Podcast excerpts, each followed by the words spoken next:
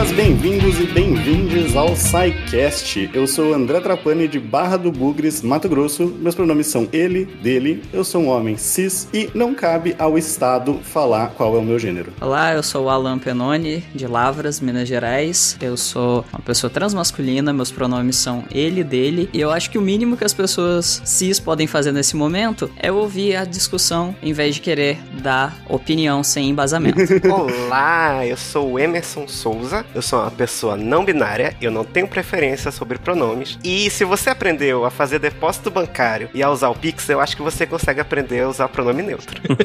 ah, alô, meu nome é Naomi, é, eu sou uma mulher trans, meus pronomes são ela, dela. Eu sou advogada e sou autora do, de um livro chamado CDR, que tá em financiamento coletivo em catarse.me barra CDR. Catim. Olá, ouvintes, tudo bem? Meu nome é Thiago Spinato, aqui do interior do Rio Grande do Sul. Os meus pronomes são ele e dele. E citando a Constituição Federal de 1988, no artigo 5 nós temos que todos são iguais perante a lei, sem distinção de qualquer natureza. Fala, gente bonita e cheirosa, aqui é Túlio Tonheira de São Paulo, sou um homem hétero, cis e nada é permanente, exceto a mudança, como dizia Heráclito. Você está ouvindo o SciCast, porque a ciência tem que ser divertida.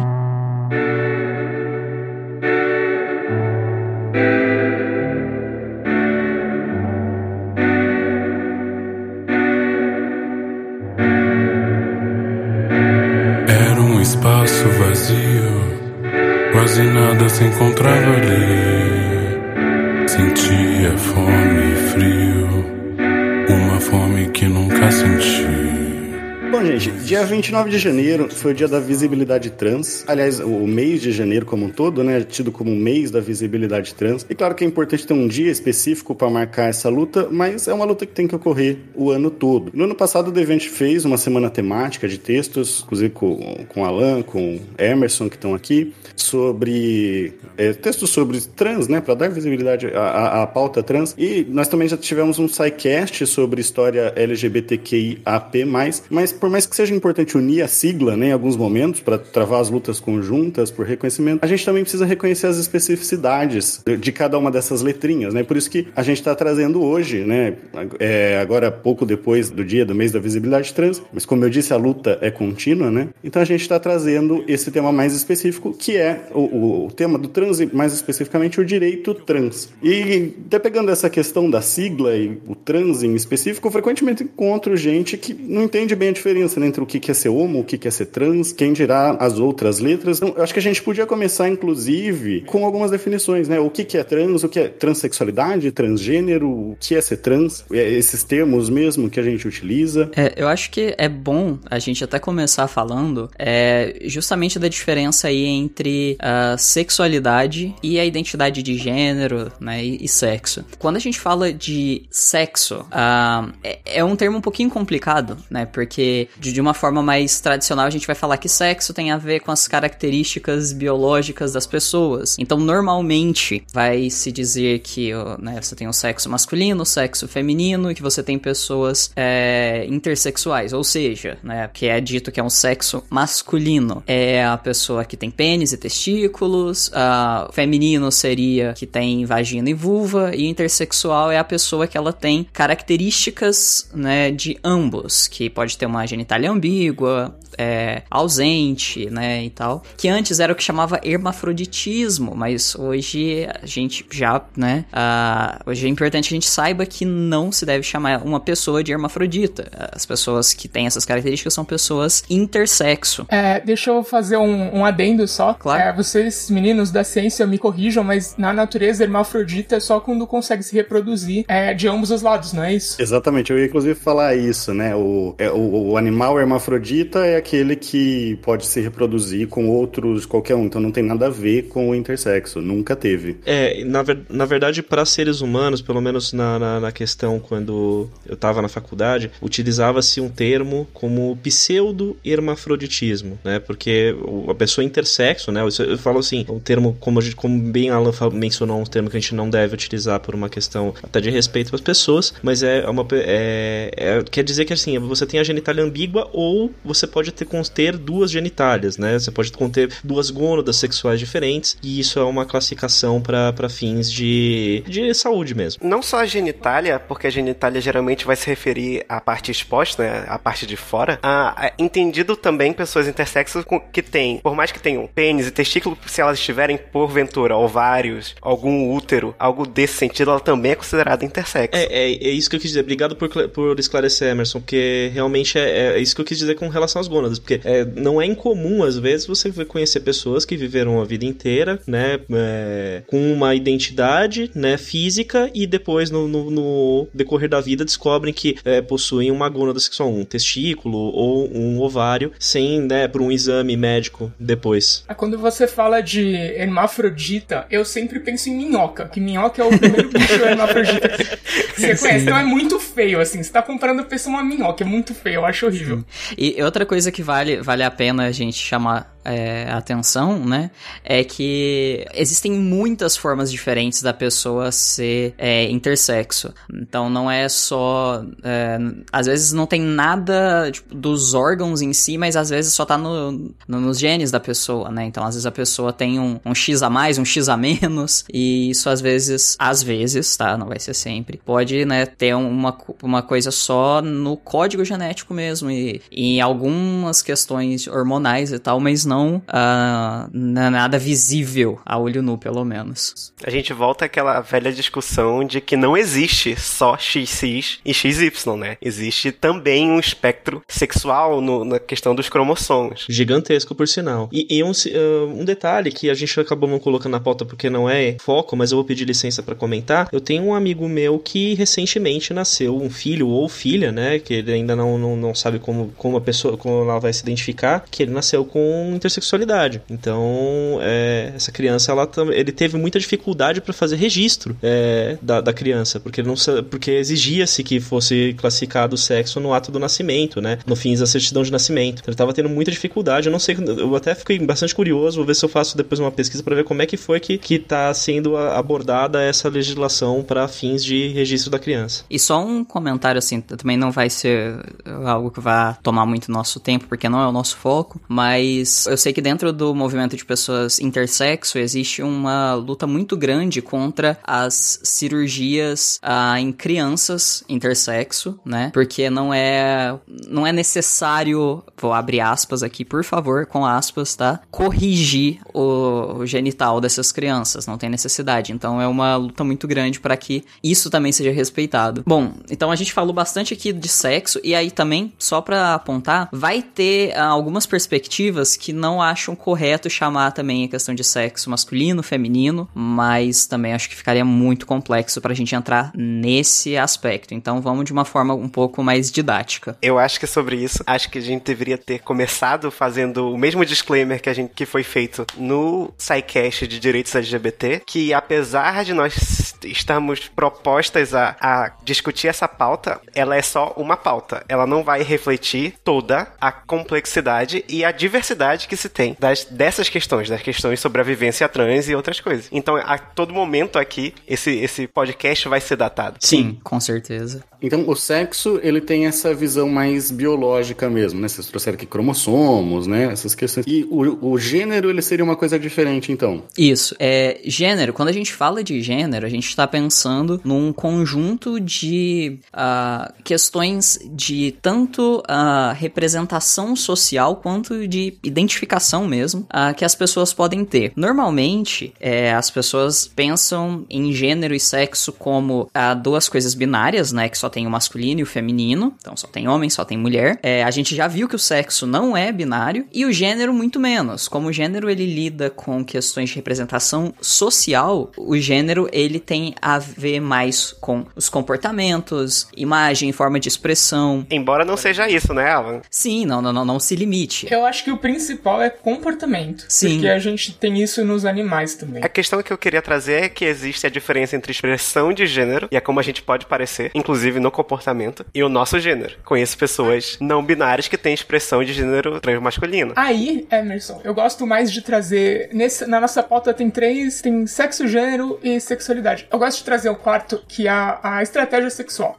Que eu acho que dá pra você é, entender como se fosse a expressão de gênero, mas quando a gente pensa em animais no geral, e o ser humano também é só mais um animal, estratégia sexual é a forma que o animal se comporta pra conseguir cruzar. Então, a mesma forma que um passarinho canta pra atrair uma fêmea, uma mulher lésbica pode ir numa balada e dançar de uma forma, e, ou um homem hétero de outra, ou, ou falar de certa forma, agir de certa maneira, se expressar, expressar o seu gênero, expressar o seu comportamento. Com esses quatro termos, né? O sexo biológico, o gênero, orientação sexual estratégia sexual, a gente tem uma gama infinita de, de indivíduos. E isso é muito legal. Sim. E então, né, aproveitando que a, a Naomi trouxe isso, é sexualidade, é, que em alguns lugares você vai se chamar de orientação sexual, a, a sexualidade tem a ver com as atrações que a pessoa sente, a ver com relacionamentos, né? Então, uma pessoa que se identifica como homem e se sente atraído por mulher, essa pessoa é um homem hétero, né? E aí não importa se é um homem trans ou se é um homem cis, mas é um homem hétero.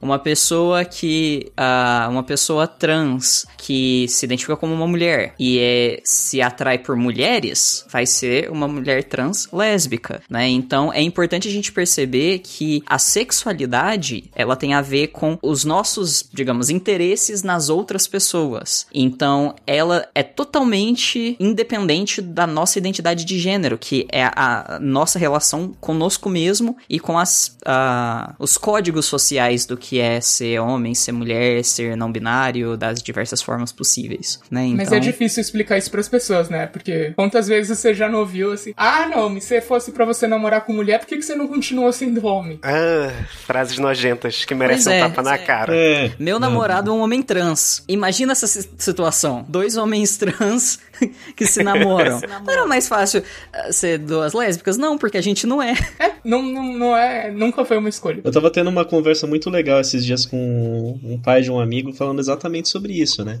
Falando assim, não é. E, e- e esse é o grande ponto, não é uma escolha, é quem você é. É, eu tava é, comentando com ele, né, que ele é uma pessoa mais conservadora, mais antiga, com os pensamentos um pouco retrógrados. Tava comentando, olha, pensa o seguinte, você, desde criança, você é, é, gostava de mulheres, ele falou, ah, gostava e tal, não sei o quê. Agora pensa o seguinte, você tem uma representação física que você se identifica, certo? Você, você olha no espelho e você fala assim, ah, eu sou um homem. Ele fala, ah, sou. Agora imagina se você trocasse seu corpo. Você poderia continuar sentindo o que você sente, mas agora imagina se trocasse seu corpo. Como é que você ia se sentir? Ah, não sei e tal, eu ia me sentir desconfortável. Pois é, assim que as pessoas se sentem. E é por isso que a gente tem que ter respeito para que elas possam se enquadrar na como elas se sentem bem, né? O bem-estar das pessoas é o que importa. E se transformar é o rio E se transformar água de torneio Então, o ponto que vocês estão trazendo é que existe o sexo, que essa ver- vertente mais biológica mesmo, o, o gênero, que é como você se identifica, sua representação social, né, é, os papéis, as funções, a sexualidade é por quem você sente atração sexual, ou até deixa de sentir, né, e a estratégia sexual, o como você se comporta ali, como você se expressa para se relacionar com quem você é atraído, seja do, do gênero, né, da sexualidade que for, o sexo que for também. Deixa eu fazer um ponto aqui. Eu, pessoalmente,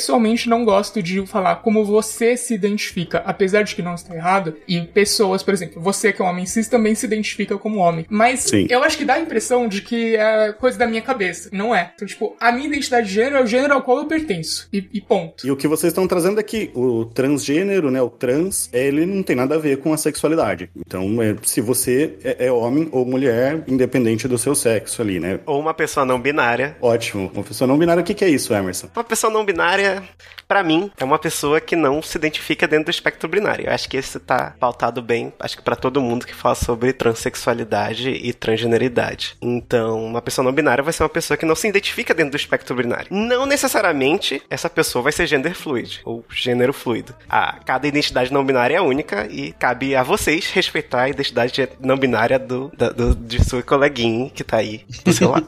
E aí é, vai ser comum as pessoas perguntando: ah, mas como que eu faço pra saber? Se Se você fizer a pergunta com uma forma educada, respeitosa, né?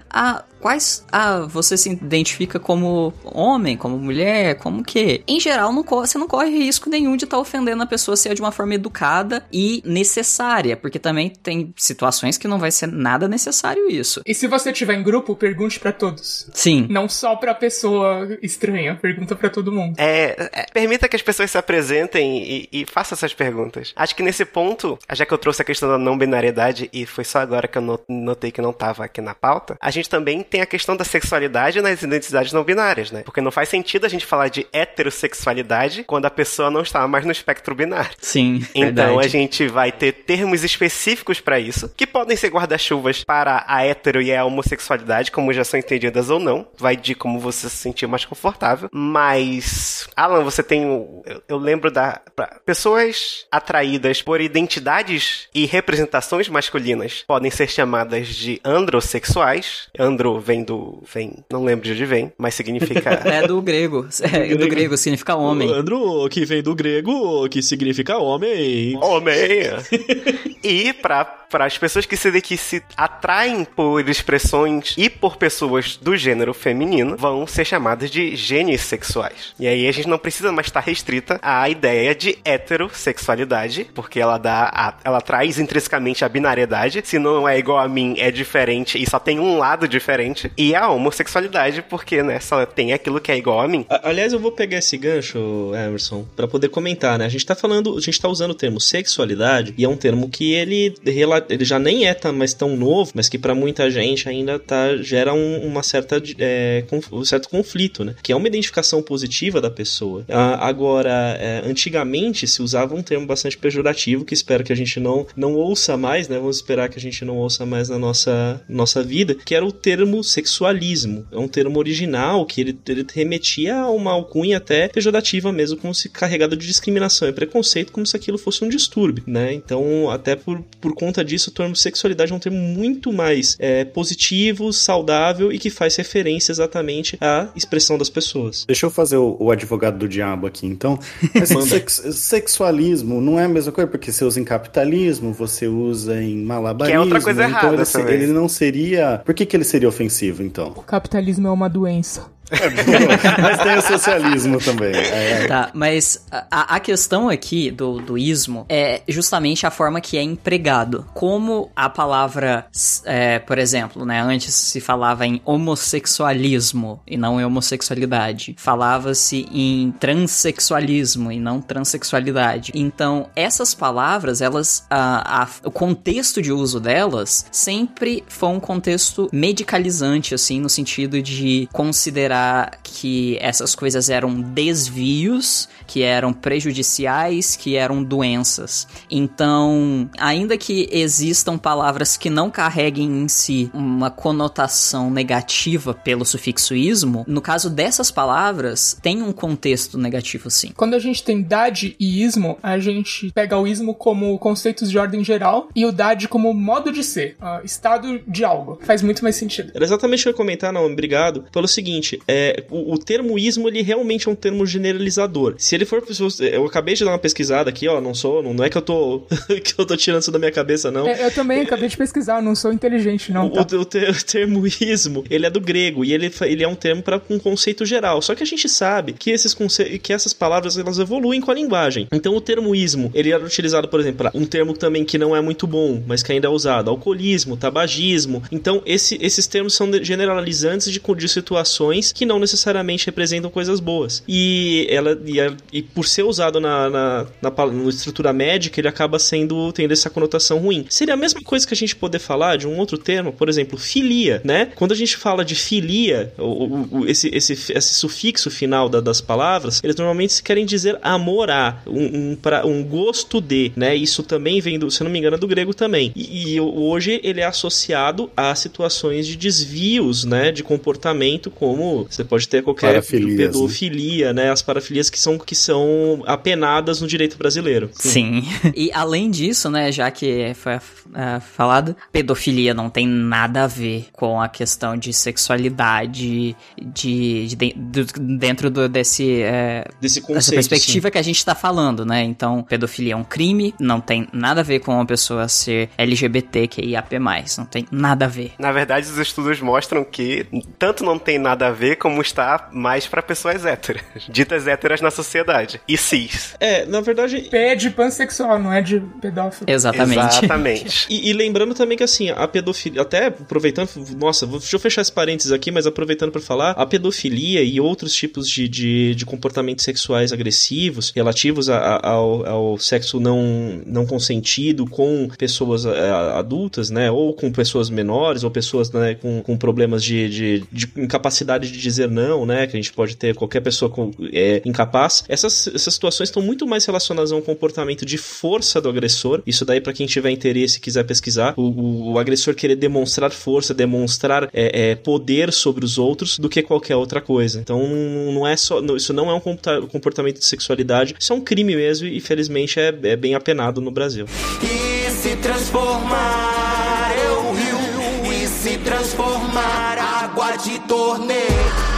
Pegando a questão dos termos que vocês trouxeram, então não é o transexualismo não é um termo adequado. Seria então o transgênero, seria transexualidade. É, o que, que vocês têm para falar assim de, do uso dos termos e até outros termos que a gente vê, né? É, o travesti, que é um termo muito popularizado. Então, eu sei que você falou o aí por conta de o termo, né? Mas vamos O já termo. demarcar bem, que é a é a mesma travesti. coisa. Perfeito. Sim, é, foi, foi, foi por uma questão de concordância com o, o termo, né? E não com a, a travesti. É, mas, ah, então, assim, só ah, voltando a essa questão de, de, entre aspas, transexualismo, né? Que tinha essa conotação de doença. Felizmente, ali no ano de 2019, a transexualidade foi tirada da lista de doenças, né? Que a OMS faz, que é o, o CID-11, né? Que é o mais recente. É, então, já não é mais ah, reconhecido enquanto doença. E aí a gente vai falar até um pouquinho sobre isso mais pra frente, mas só pra demarcar isso. Então, hoje a gente não fala em transexualismo, a gente fala ou em transexualidade ou transgeneridade, que é justamente a pessoa que tem uma identificação, né, que faz parte, ah, que se reconhece ah, em um gênero que destoa, que é diferente daquele que foi designado pra ela ou pra ele é, no nascimento, né? Aquela coisa clássica. É, faz ali o ultrassom, vê que tem ali um, um pintinho e fala assim: opa, é um menino. Não, né? É só uma pessoa com pênis. É um menino, balãozinho azul. pois é. Que horror, que horror. Pegando carona no que o Alan falou, e justamente pegando carona na definição que o Alan trouxe, uma pessoa não binária é sempre uma pessoa trans. Porque não tem como você ser identificado assim que você nasce como uma pessoa não binária. Eu gosto de falar que a, a pessoa trans, ela. Vamos, vamos lá, tem uma coisa, tem uma brincadeirinha super legal. Vocês sabem o que, que é a cisplatina? É a Argentina, certo? Onde tem a prata. E vocês sabem o que, que faz um navio transatlântico? Ele vai de um lado ao outro do Oceano Atlântico, certo? Então o transatlântico vai de um lado ao outro. Ele vai do que o médico falou quando você nasceu até o outro lado, até o oposto. Agora, a cisplatina tá ali embaixo do Brasil, não atravessa nenhum mar, então tá no mesmo lado ali do globo. Então cis é quem tá do mesmo lado do que o médico falou. E trans é quem atravessou e foi pro outro. E aí, não necessariamente, né, ah, quando a gente fala que foi um outro, é, não necessariamente é, foi de menino, entre aspas, tá, gente, por favor, foi de menino para menina, ou foi de Não. menina para menino, Porque não. tem vários Pode- países que você pode aportar do outro lado. Pois é, tem várias possibilidades aí. Só você não, ah, usando a analogia da Naomi, né? é Só não ficou onde você tava, foi pro outro lado. Seja lá onde for esse lado. pois é. Então acho que aí a gente já pode trazer justamente a definição de, de cisgeneridade, né? Como a Naomi falou, se você é cis, você se mantém onde você está. Então uma pessoa cisgênera vai ser uma pessoa que se mantém se identificando com o gênero que foi designado a ela quando ela nasceu. Pouco desenvolvimento de personagem, assim, meio, meio ruim o roteiro. Em outras palavras, né, a pessoa que, né, saiu ali da, do, do hospital com do- o documento ali falando, ah, é uma menina. E a pessoa cresceu a vida inteira e viveu e sim, eu sou uma mulher. Então, essa pessoa é uma pessoa cis, uma mulher cis. E já do outro lado, a gente tem as pessoas trans. E aí a gente vai ter alguns, uh, alguns termos, né? Que já deu para entender que trans é a pessoa que a sua identidade ela não combina com a que foi socialmente atribuída no, no nascimento, né? Então, uma mulher trans é uma pessoa que foi designada menino, mas se entende enquanto mulher. Um homem trans é uma pessoa que foi designada enquanto menina, mas se entende enquanto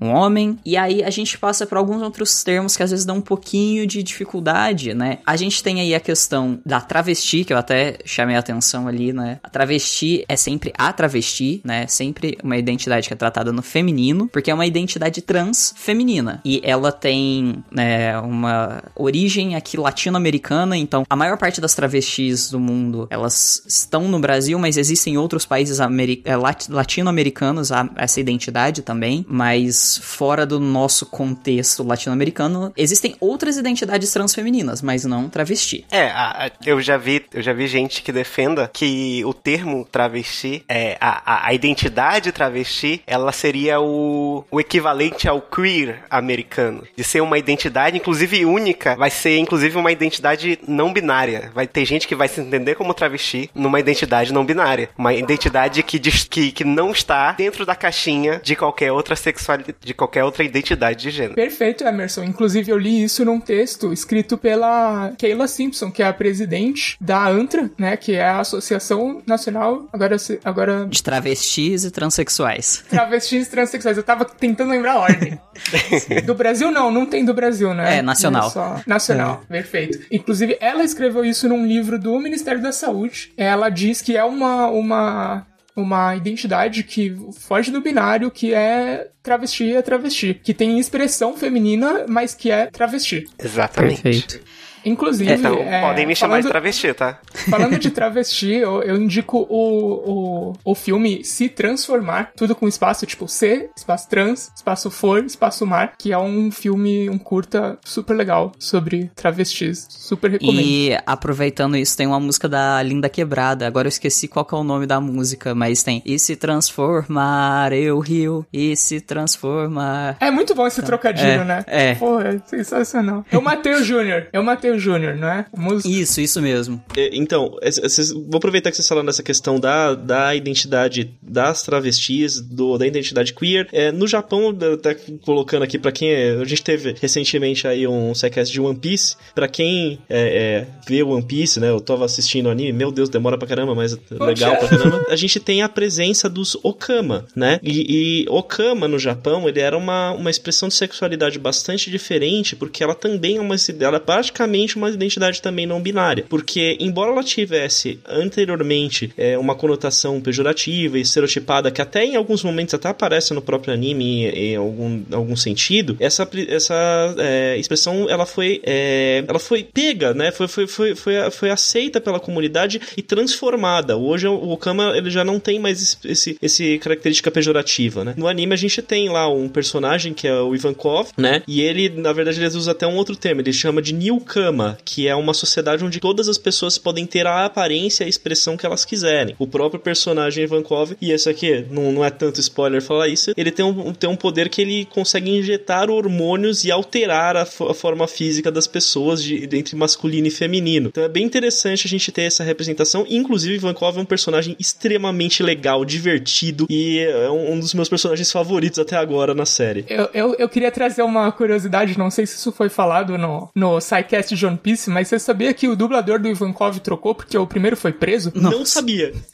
e ele foi preso, isso, isso vai, vai, vai fazer o meu, o meu argumento agora ter mais força. Ele foi preso porque ele postou fotos nu sem censura na internet dele mesmo. E isso fez ele ser preso. E aí ele saiu, botaram um dublador novo. Então o Japão é um lugar muito travado, muito fechado. Se eu não me engano, nem o casamento homoafetivo ainda existe por lá. Eu não tenho certeza se recentemente isso mudou, mas até a última vez que eu vi, não. Então, nesses países asiáticos, realmente é muito difícil você ter essa liberdade de ideias que a gente tem é, aqui no Brasil e em outros países que são mais próximos da nossa cultura. Então, eu sempre vi Okama e esse tipo de coisa como pessoas que são trans, mas não sabiam, não, não sabem, não, não, não entendem que podem, que podem ser mulher, que podem se viver mulher, se declarar mulher. Então acabavam ficando nisso que era o que tinha para eles, assim. E com a globalização, com o avanço desses termos, eles estão aos poucos é, se entendendo melhor. Então, para mim, é muito uma questão de identificação mesmo, de ter um exemplo. Mas eu acho muito legal que a gente tenha uma. uma eu, pelo menos assim, dei uma pesquisada sobre esse assunto, né? Que você tenha a própria comunidade é, transformando o termo, né? Então, o termo que anteriormente era usado só por uma forma pejorativa contra, contra ela, a própria tua comunidade tomou aquele termo para si, a, se apropriou dele e fez com que ele fosse uma coisa positiva para a expressão de da felicidade deles, né? Então, isso me,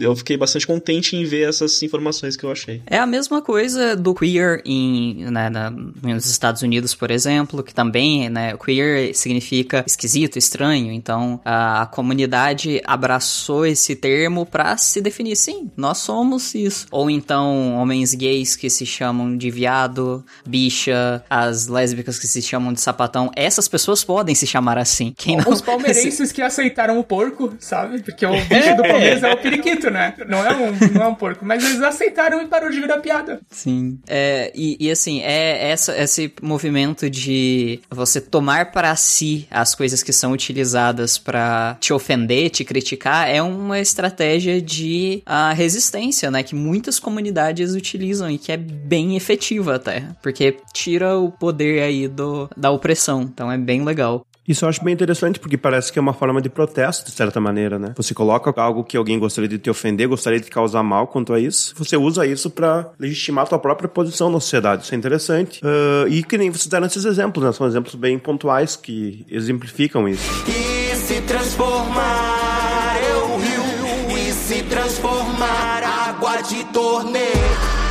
É, então, só para continuar, essa, é, um termo que para mim é importante, que é uh, transmasculino ou transmasculine, é que uh, são, uh, são pessoas que, parecido com o homem trans, né? É uma pessoa que foi designada menina no nascimento e que não se identifica com como uma menina, mas se identifica com elementos do que socialmente é considerado masculino. É, eu me considero uma pessoa transmasculina. Então, assim, é, nem toda pessoa trans masculina vai se dizer um homem trans. Eu às vezes uso os dois como intercambiável porque fica mais fácil para as pessoas entenderem homem trans e não transmasculino. Mas nesse momento eu tô trazendo o termo aqui para que se você ouvir alguém se chamando de transmasculino, você entenda que talvez não necessariamente a pessoa se entenda como um homem, e sim como uma pessoa que pertence à masculinidade, apesar de não ter sido designada a ela uh, no início da sua vida. Sim, a ideia de transmasculino é, também, também traz consigo o trans né? Então, sim, sim. É, ela, ela é uma forma que a gente da comunidade trans teve de, expre de expressar, de expressar não é a palavra, de identificar pessoas que vão se identificar mais com um um padrão binário, mas vão ser pessoas. Então, o Alan é um homem trans e a gente pode identificar ele como uma pessoa trans masculina. Mas nem toda pessoa trans masculina vai ser um homem trans. Existem pessoas não binárias. Eu esqueci até o nome da pessoa, que é amigo do, do Alan Duboc, que fez o. participou do Caneca de Mamicas sobre o amor transforma, que é uma pessoa não binária, trans masculina. Da mesma forma que eu posso ser uma pessoa não binária, trans feminina. Nem toda pessoa trans feminina vai ser uma mulher trans trans, mas as mulheres trans serão pessoas trans femininas. Perfeito. É, sabe, isso me fez lembrar de um, um pouco. Tem um, um, vídeo antigo, antigo, antigo, antigo do Pirula, que ele falava sobre. Ele, fal, ele não falou, né, da, da transex, da, da, do transgênero, da trans, é, do, do assunto trans em si, mas ele tava falando sobre sexualidade, né? Então ele colocou uh, que a gente tem. Quando a gente olha para isso, é sempre uma escala. As pessoas elas não precisam se enquadrar, como, como é, você bem colocou, Emerson, em qualquer caixinha. Ela pode estar em, em espaços diferentes, né? Então, é, aquela pessoa, por exemplo, eu sou um homem é, cis hétero, mas eu sou cis hétero, mas eu sou aquele cara, ah, é, machão, ah, sei o. Lógico, eu tenho, eu tenho até a, até a minha forma de me expressar, né? A forma de eu expressar a minha, minha sexualidade e o meu gênero não é, às vezes, é, tão masculinesca como é, que eu já tive situações onde as pessoas, ah, você, né, por que, que você não tá agindo de tal forma? Não, por quê? Por que, que eu preciso seguir? Por que, que eu tenho que seguir um padrão social sobre o que é ser homem? Eu posso querer fazer o que eu quiser, entendeu? Então, é, esse é o grande, eu acho que é o grande ponto, a gente entender que cada um tem a sua liberdade e pode se encaixar, pode, pode querer se encaixar numa caixinha ou não, pode estar tá passeando para um lado para o outro ali, né? É um vídeo do Pirula com várias barrinhas embaixo, né? É, aquele, eu exatamente. Lembro, eu lembro desse. Eu gosto mais de pensar num, num degradê. Aliás, o Pirula acabou de mandar uma mensagem aqui. Engraçado, falei o nome do Pirula, chegou uma mensagem dele aqui no WhatsApp pra mim. Diz pra ele que eu sou fã e que a gente já tirou foto. ah, beleza. o ponto que vocês querem trazer aqui, só pra deixar claro, né, ver se é isso mesmo, é que a gente traz até, eu acho que isso fica bem claro em várias falas do Emerson mesmo, até o Túlio trouxe agora, é, as pessoas elas são plurais, né? É, então, mesmo uma, seja uma pessoa hétero, homo, bi, assexual, seja um, uma pessoa trans, uma pessoa cis, cada pessoa é do seu jeito, né? E a gente traz essas classificações aqui para tanto para uma questão de identidade, né, de você se identificar ali em alguns aspectos com outras pessoas, quanto para a gente entender melhor a situação. Mas cada pessoa é, é, única, eu acho, né? Então, na verdade, a gente está, ah, como que eu vou entender tudo isso? Né? Agora tem que entender tudo isso. Não, isso aí tá te ajudando porque cada pessoa é única. Então, são categorias que é, ajudam a gente classificar as coisas, ajudam, a gente unir pautas, mas uma pessoa nunca vai ser igual a outra, inclusive na sua expressão de gênero, de sexualidade e qualquer outro aspecto ali da sua vida. É, é mais ou menos essa a ideia que vocês estão querendo trazer? Trazendo o último termo aqui da pauta, que é a identidade não binária. Que é justamente, a gente falou muito da binariedade, do que é ser homem e o que é ser mulher, e ainda trouxe um pouco do que é ser travesti, mas a identidade não binária vai ser qualquer coisa, qualquer identidade que não esteja contemplada no,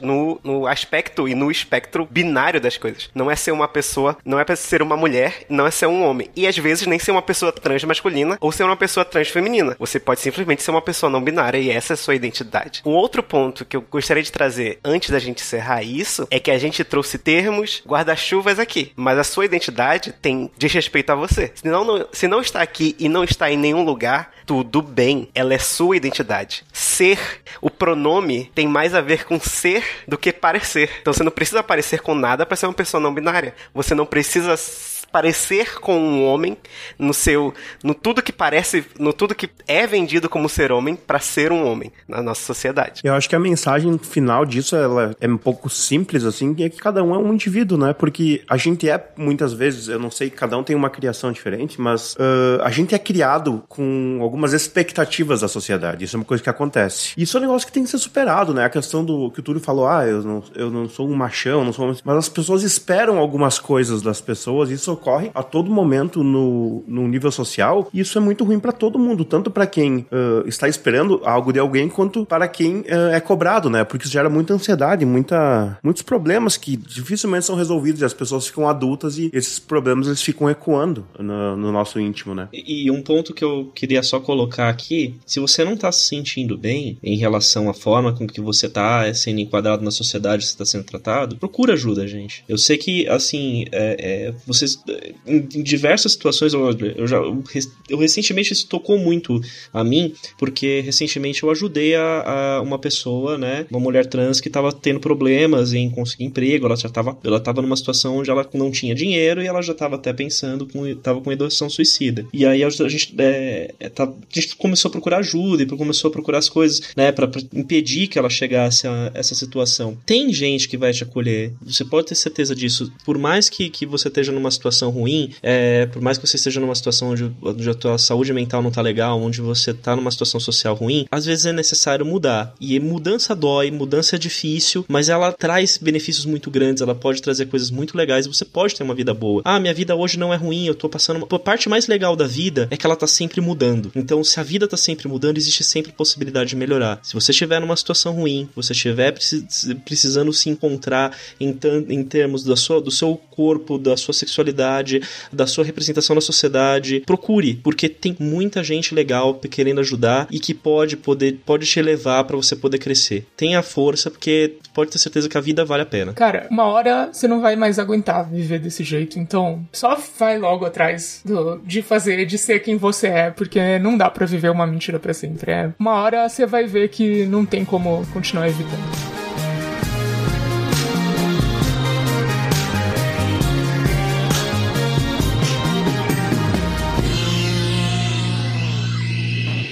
Eu determino que termine aqui e agora. Eu determino que termine em mim, mas não acabe comigo. Determino que termine em nós e desate. E que amanhã, que amanhã possa ser diferente com elas. Que tenham outros problemas e encontrem novas soluções. E que eu possa viver nelas, através delas, em suas memórias. Bom, é, mas esses termos, eles não- nem sempre foram usados, né? A ideia de transexualidade, de, de ser trans, é uma coisa é, recente. Lógico, as pessoas já eram trans, é, mas não, não se tinha esse termo, né? Como que era, era visto isso durante a história e durante os anos? Bom, na verdade, o que a gente tem hoje de dessas da, da forma de identidade de gênero que a gente tem, é uma coisa relativamente nova, né? A gente tem, a gente segue uma, uma classificação de gênero, de comportamento dentro da sociedade, de acordo com padrão europeu relativamente recente. Mas a gente tem, se a gente for, for colocar a história lá atrás, a gente tem vários exemplos no mundo inteiro de, de representações e formas de, de expressão completamente diferentes. O- um exemplo que, que eu gosto de abordar, que eu gosto de pensar é quando a gente pensa na, na Grécia Antiga, né? Em Atenas, principalmente, a gente tinha diversas dif- eh, formas diferentes de sexualidade, né? De abordagem da sexualidade, da representação do masculino e do, e do feminino, onde, na verdade, até, né? Era um jeito que, que as pessoas eh, se comportavam, onde o- os homens, eles mantinham o sexo com mulheres para fins de re- eh, reprodução. Mas acreditava-se, né, tinha, existia uma filosofia de que o amor deveria ocorrer entre homens e, ha- e havia uma classificação diferente de homens, eh, os homens mais masculinizados e os homens com uma representação, inclusive física, mais feminina. Para quem eh, quiser procurar ou que jogou Assassin's Creed, vai ver lá tem o Alcebiades, que ele era o amante de Sócrates, né? O Alcebiades ele era, ele tinha uma representação mais eh, feminina, com cabelos longos, ele era conhecido por ser muito belo. E, embora ele se ut- utilizasse, né, hoje a gente ainda usa pronomes masculinos para ele, a gente não dá para saber se, é- se é, né, com, com os padrões sociais daquela época, a gente estaria falando ali de uma pessoa trans, é, ou não, né? Uma coisa similar também acontecia em Esparta, só que lá a gente tinha uma representação um pouco diferente de um relacionamento também entre homens, mas que era para pra fins de fortalecimento é, de parceria nas batalhas para que ocorresse uma, uma maior, um maior vínculo entre os guerreiros, né? E a gente teve várias outras representações no mundo todo. Tem um, um historicidade lá do Fronteiras do Tempo, historicidade 19, que é bem interessante, que é, chama Poder e Gênero no Império Romano. É exatamente o imperador que entra um pouco nessa categoria do Alcebiades que você falou. né? Alguns vão colocar que ele seria uma, uma pessoa trans, é, outros não dá pra definir até pelas fontes, né, que você tem, são fontes é, restritas, mas não vou nem falar muito pra não dar spoiler, vão lá ver que é bem interessante. E também porque, como eu comentei, né, existem classi a gente olhar para a classificação da expressão das pessoas de acordo com o seu gênero com os nossos olhos de hoje, chega a ser um pouco errado, porque É anacrônico, né? É anacrônico. Foi o que a gente comentou, né, no, no, no episódio de direito que, que a gente fez, né, André? Quando a gente co- começa a classificar coisas com os olhos de hoje, é anacrônico. Então, quando a gente, quando eu tava comentando, né, na China a gente também teve uma, uma visão curiosa nesse, nesse sentido, e nisso eu recomendo um filme que algumas pessoas podem achar chato pra dedéu, mas eu achei maravilhoso o filme, chamado Adeus Minha Concubina, de 1993, que tem disponível no YouTube. Na China, o teatro chinês ele tinha uma proibição de participação de mulheres. Homens, eles eram escolhidos e treinados e moldados para ter uma aparência feminina para poder interpretar papéis femininos. E esse filme ele trata exatamente disso, de um, de um garoto, né? Ele, ele- quando o garoto é- é- entra, entra entra no teatro e ele acaba é, se expressando dessa forma cada vez mais e ele com, começa a sofrer os conflitos da sociedade com relação a isso. Eu também, quando eu estava fazendo a pesquisa aqui, eu descobri a história de uma figura histórica muito interessante, que é o Chevalier Dion, ou também conhecido como Mademoiselle de Mont, na França do século XVIII. Ele ou ela, isso ficou bastante. É, é, eu coloco aqui ele ou ela porque existe uma indefinição com relação a gênero, se era uma pessoa gênero fluido ou se era uma, uma mulher trans. Ele viveu a maior parte da, da vida como, é, como homem e passou depois, né, os seus últimos 34 anos como mulher. É, essa pessoa ela trabalhava para o governo francês como espiã e ela tinha uma fluidez de gênero, inclusive com é, frequentando a nobreza da França, tanto como mulher quanto como homem, né, com vestimentas masculinas ou femininas. E o, o rei da época, o Luís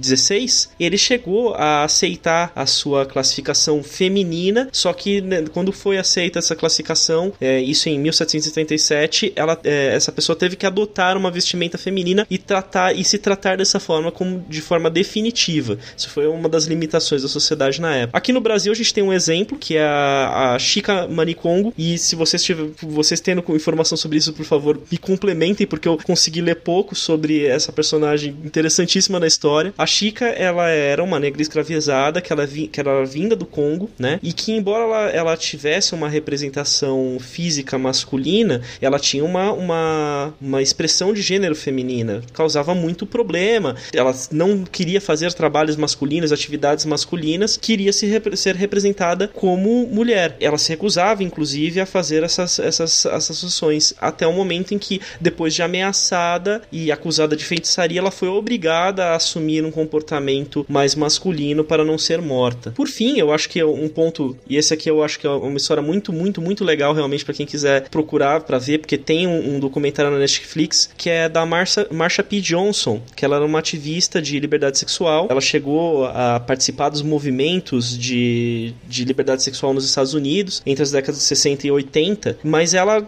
é, a vida dela foi marcada por muitas rejeições dentro da própria comunidade LGBT é, e que isso é, pode ser visto lá nesse documentário que chama A Morte e Vida de Marsha P. Johnson. Então a gente vê que assim, mesmo dentro da comunidade, quando a gente vê conflitos de sexualidade, às vezes ainda existe uma, uma necessidade de aceitação dessa da, da pessoa trans dentro do mundo, né? Quando a gente foge e nós animais humanos, a gente tenta encaixar as pessoas numa caixinha, né? É, é, quando a gente foge da caixinha, pode acabar acontecendo esse tipo de, de conflito, né? Que esperemos nós que na sociedade o futuro a gente consiga eliminar. Eu acho que um ponto sobre isso, dois pontos na verdade, que a gente pegou aqui muitos exemplos europeus ocidentais, né? A gente tem o Brasil, a Grécia, os Estados Unidos e, e, e a França, mas essas representações, como bem o André, o André falou, é, se encontram pela, pelas histórias de todo mundo. A gente tem as, as Egiras na Índia, que são reconhecidamente e legalmente reconhecidas como um terceiro gênero, que são, são pessoas intersexo. É um terceiro gênero no direito indiano. Claro que a Índia é enorme, a Índia tem uma diversidade fantástica e isso pode não ser,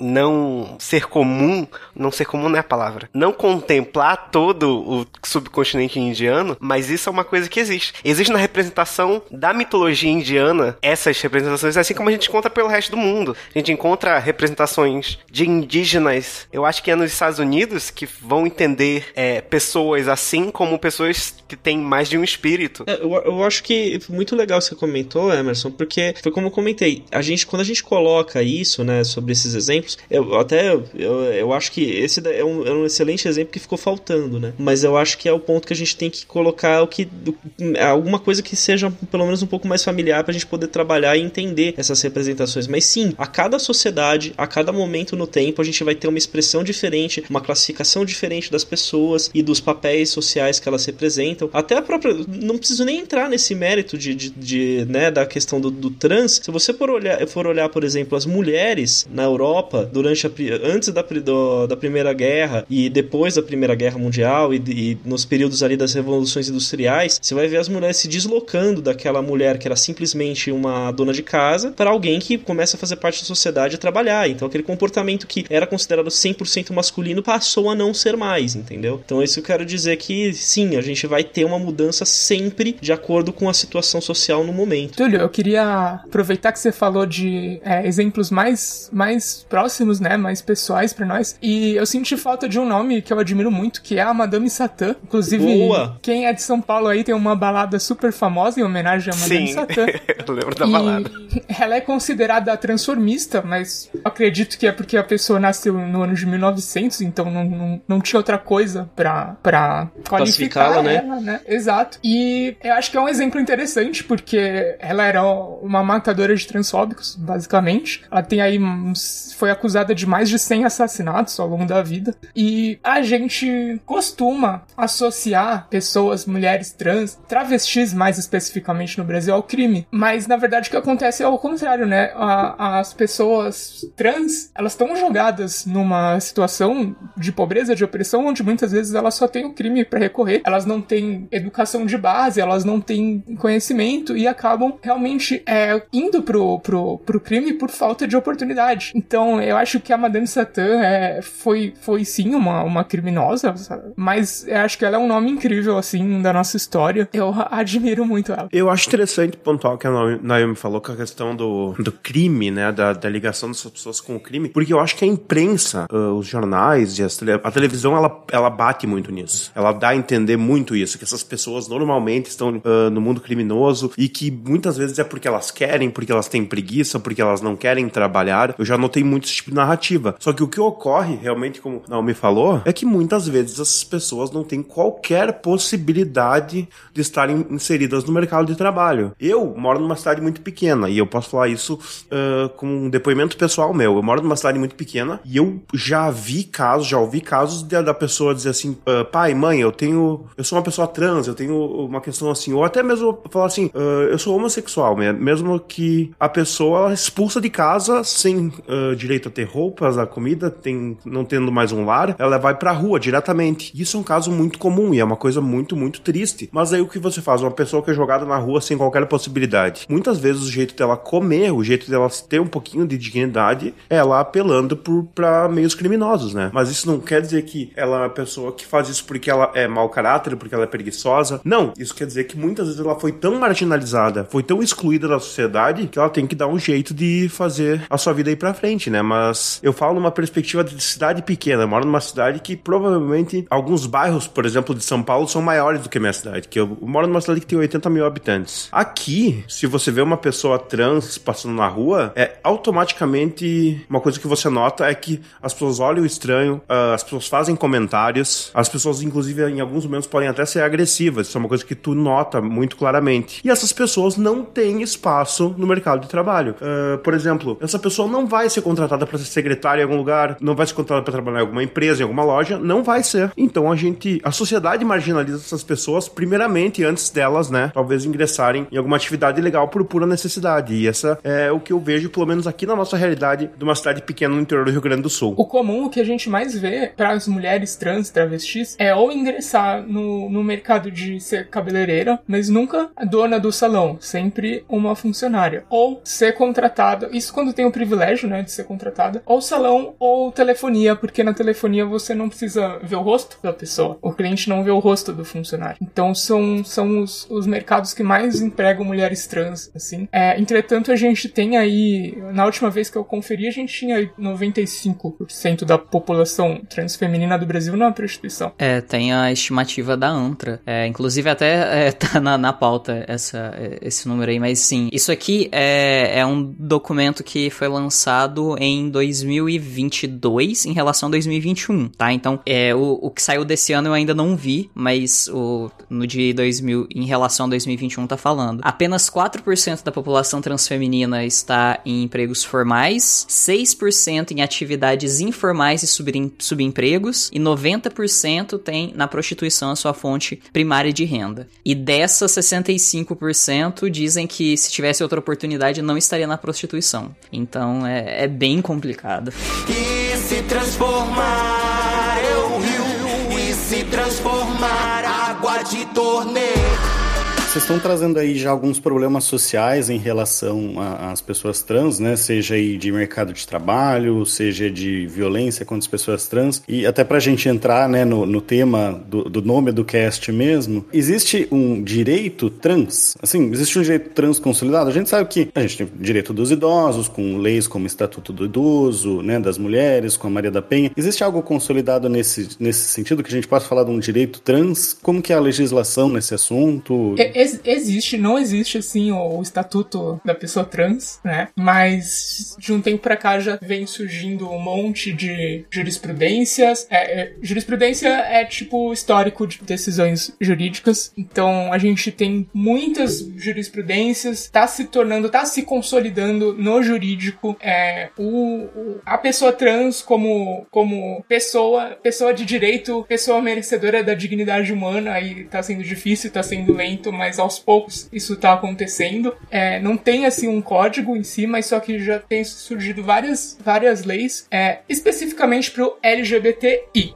lésbica, gay, bissexual, trans, né, intersexo. A gente não tem, legalmente falando, a gente não tem o, o não binário nem nenhuma outra identidade, porque no último congresso de leis é, LGBTI não teve nenhum grupo, é, por exemplo, não binário organizado politicamente presente no congresso. Então, por isso que oficialmente na lei a gente usa LGBTI, porque são os grupos que são organizados e se apresentaram em, em congresso. Então, não temos a ACE, que é o assexual, não temos a romântico, não temos não binário, mas isso é só na lei. A lei, ela demora para refletir a realidade, né? Mas, basicamente, é isso. É, mesmo não tendo, por exemplo, o assexual ou não binário na, em, em leis específicas para eles, ainda temos né, a Constituição que, que diz que todo mundo merece dignidade, merece os respeito dos seus direitos interpessoais, direitos de intimidade. Então, mesmo não tendo leis específicas para algumas identidades, elas estão cada vez mais sendo amparadas pelos direitos humanos. Era o que eu ia até comentar, Naomi, que assim, o, o foco da. A gente, a gente- eu não vou. Quando a gente escreveu a pauta, é, existem direitos que eles são comuns a qualquer ser humano, a qualquer pessoa. Então, quando a gente entra, como foi, como foi o trecho citado pelo Tiago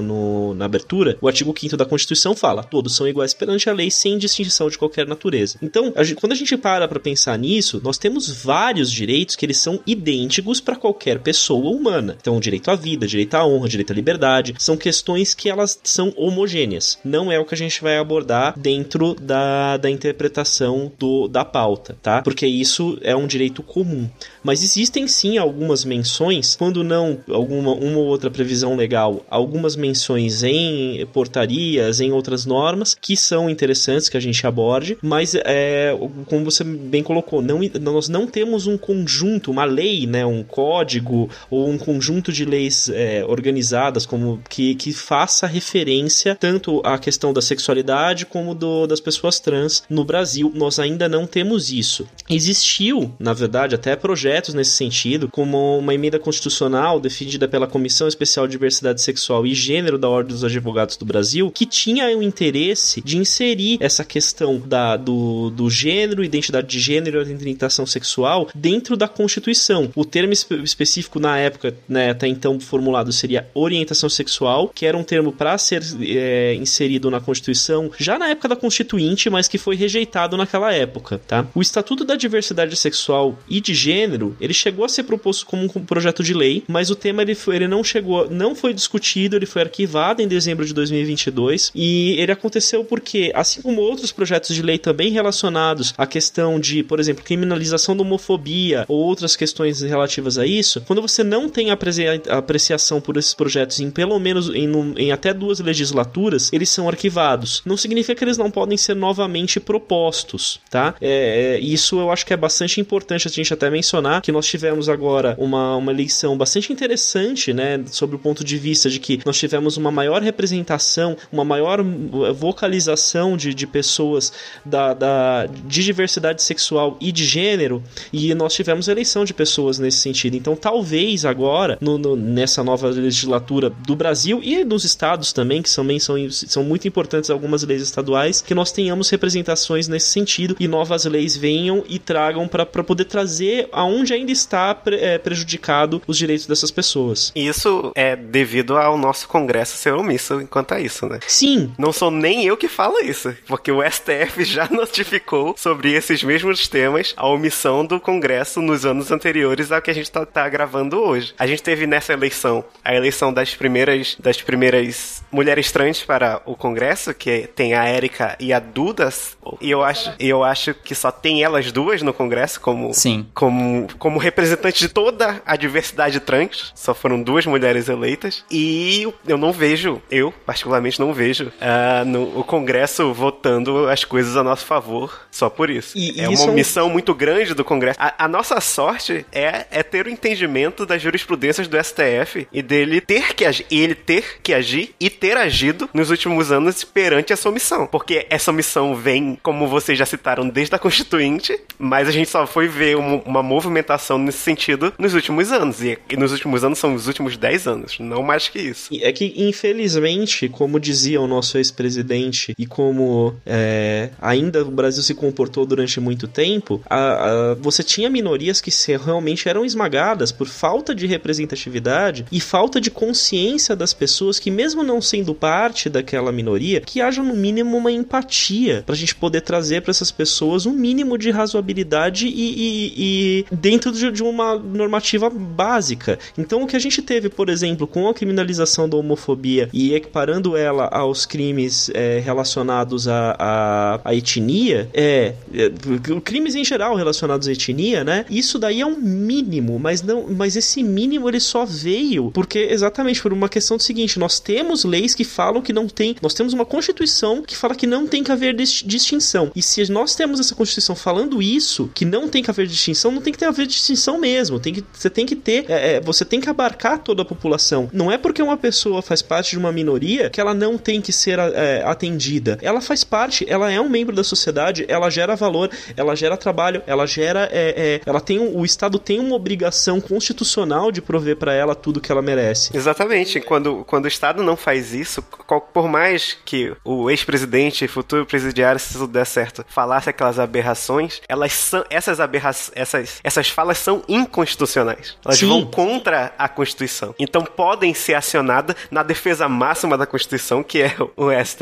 Pegando ainda carona no que a Naomi disse, embora nós não tenhamos a, a representatividade né, das pessoas não binárias, porque elas não, não tiveram uma representação no Congresso, já tem pessoas que conseguem botar como gênero não binário a, no seu, nos seus documentos. Isso é maravilhoso, isso é muito legal. É, Apesar do nosso Congresso omisso, e eu vou repetir, o nosso Congresso é omisso quanto à nossa causa, existem entendimentos e, e jurisprudência que nos permitem é, alçar certos voos. O problema é, enquanto o Congresso for omisso, a gente fica dependendo do bom humor da juíza ou do juiz. E nem sempre eles estão de bom humor para trabalhar a nosso favor. Cara, mas olha, quando eu retifiquei o meu nome, eu dependi. Retificar o nome, né? Mudei o nome nos meus documentos. Há uns 5 anos atrás, eu dependi do humor do juiz. E eu tive o privilégio de ter conseguido. Hoje em dia, isso já é feito no cartório. Então, eu acredito na mudança. E aí a gente depende do humor do cartório. É. Ah, porque é. eu fiz a, a troca de nome pelo cartório, o meu namorado também. E assim, o foi um processo que era pra ter sido coisa assim de duas semanas. Foi pra, pro Miguel, meu namorado, foi coisa de tipo três meses. Porque, pra vocês terem uma ideia, até pedir é, certificado de reservista pediram. Só que não faz sentido você pedir um certificado de reservista para um homem trans. Porque a documentação dele estava como feminino, então ele não tinha que ter feito tiro de guerra. Então, assim, tudo que puderam atrapalhar para que ele conseguisse é, trocar o nome no cartório, o cartório fez.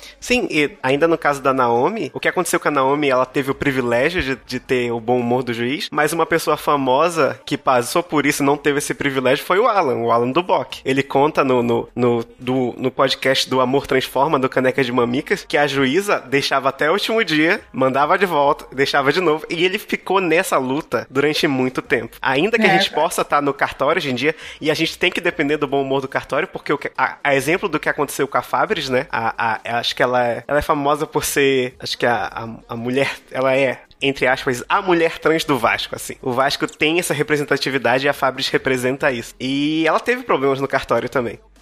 E não é barato, né? Não, Não, não é barato. 600 E- reais pra mim. Eu não tenho condição, gente. Eu não tenho condição de fazer E, e retificação. fica mais caro porque você vai ter que. A, a modificação, a retificação no cartório foi feito pra baratear e pra, e pra desafogar a máquina jurídica, mas você acaba tendo que contratar um advogado pra fazer pra você. O que mais me aparece é pessoas que poderiam ir sozinhas no cartório, mas preferem me contratar porque o cartório não trata bem, porque o cartório não é eficiente. Então preferem colocar lá um advogado e eu- aí quando eu vou é rapidinho, sabe? Porque você tem a lei ao seu lado. Isso eu ia até falar assim, isso é um problema Brasil, né? E não, não, não tá restrito só a esse problema. Também a gente teve aí recentemente o caso daquela menina que foi vítima de, de violência sexual e que ela foi pedir pra pra poder fazer o aborto legal e a juíza não queria. As pessoas elas confundem muito, às vezes, né? Os gestores da, da máquina pública confundem muito os seus próprios valores pessoais com os direitos e deveres que eles têm. Então, infelizmente, isso é uma realidade e que a gente, eu sinceramente espero que mude no Brasil no mundo, e no mundo em alguns anos. Confundir é um belo eufemismo que você usou para o que eles fazem. Perdão? Confundir é um belo eufemismo que você usou para o que é feito. Confundir Porque o que é feito dizer é crime. misturar, né? É realmente, é misturar e uma coisa que não deveria acontecer. É aquela coisa,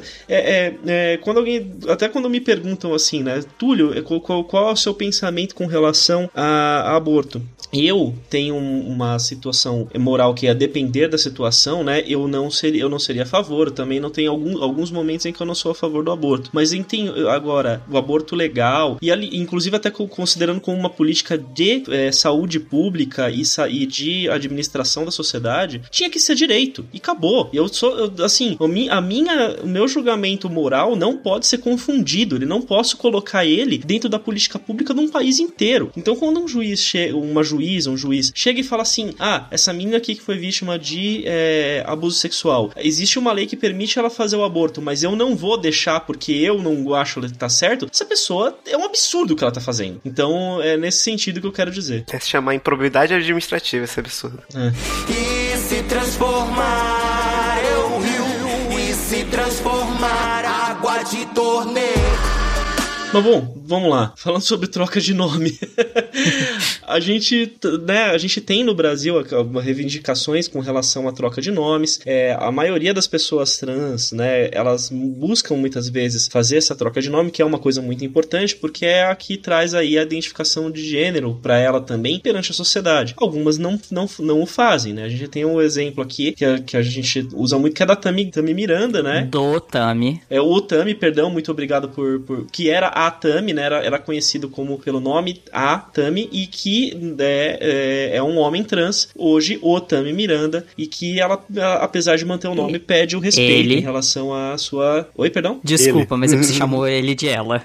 É, desculpa, é que eu, eu me confundi na hora de falar. Muito obrigado por me corrigir.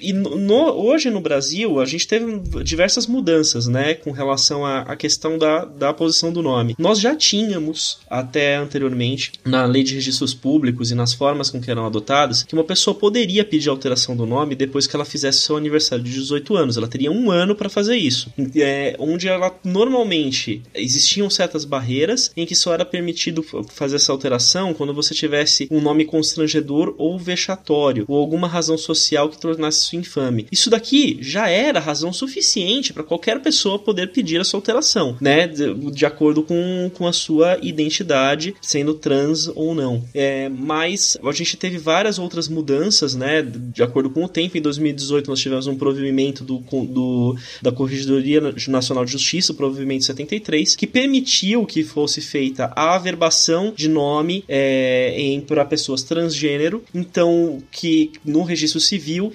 fica lá uma averbação para fins legais do nome anterior, para que haja uma identificação daquela pessoa em relação até a a eventual identificação para responsabilidade ou outras questões, mas é, já era permitido que fosse feita alteração completa já nesse, nesse sentido. E a, a gente teve emprego de defensoria para poder fazer isso, os custos começaram a cair com relação a isso, né? Alan, você até comentou aqui, né? Quanto foi que você pagou na época? É, Foi um, cerca de 600 reais. Eu lembro. Eu lembro com dor, porque o, a, a minha troca, né, do, da certidão de nascimento, ela saiu um dia depois do meu aniversário. E eu tinha ganhado de presente da, da uma madrinha minha justamente 600 reais. Eu gastei esse dinheiro pra poder pegar meu documento.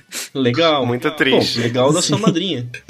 Sim. E a gente teve uma evolução com relação a isso também. Em 2020 a coisa já mudou, a gente teve uma decisão do Superior Tribunal de Justiça que serviu de precedente, onde a gente teve pela primeira vez o reconhecimento de alteração do nome, independente da realização de cirurgias para alteração da aparência física, onde você começou a reconhecer a autodeterminação da pessoa em relação ao seu gênero, né? Porque até então a gente tinha aquela quase uma obrigatoriedade da pessoa em ter que fazer toda uma mudança, toda uma situação de aparência, de, de é, é, do, do seu dos órgãos sexuais e tudo, para que pudesse fazer essa alteração na, no- nos documentos. Isso já foi feito em 2020 e agora em 2022 a gente teve uma lei aprovada, que é a Lei 14.382, que alterou a Lei de Registros Públicos e que permitiu essa alteração do nome, inclusive independente de e sem a necessidade de justificação, pelo menos uma vez em cartório. E, a part... e, e o custo é, começou a cair. Hoje em São Paulo a gente tem em 170 reais o custo, que eu dei uma pesquisada para ver. É, inclusive até sobrenomes, até hoje a gente tem, a, a- por meio dessa própria, dessa mesma lei, a gente tem algumas alterações permitidas para sobrenome em hipóteses um pouco mais restritas. Hoje a gente está tendo uma mudança totalmente diferente com relação à, à visão do, do nome civil e, e isso ficou muito mais tranquilo, muito mais fácil, pelo menos legalmente. Ainda a gente vai barre- ba- bater na barreira humana, mas hoje a gente tem é, é, arcabouços jurídicos que nos permitem correr, correr atrás disso. Eu, particularmente, acho que a gente deveria ser que nem a Sociedade de Elfos do D&D, entendeu? A gente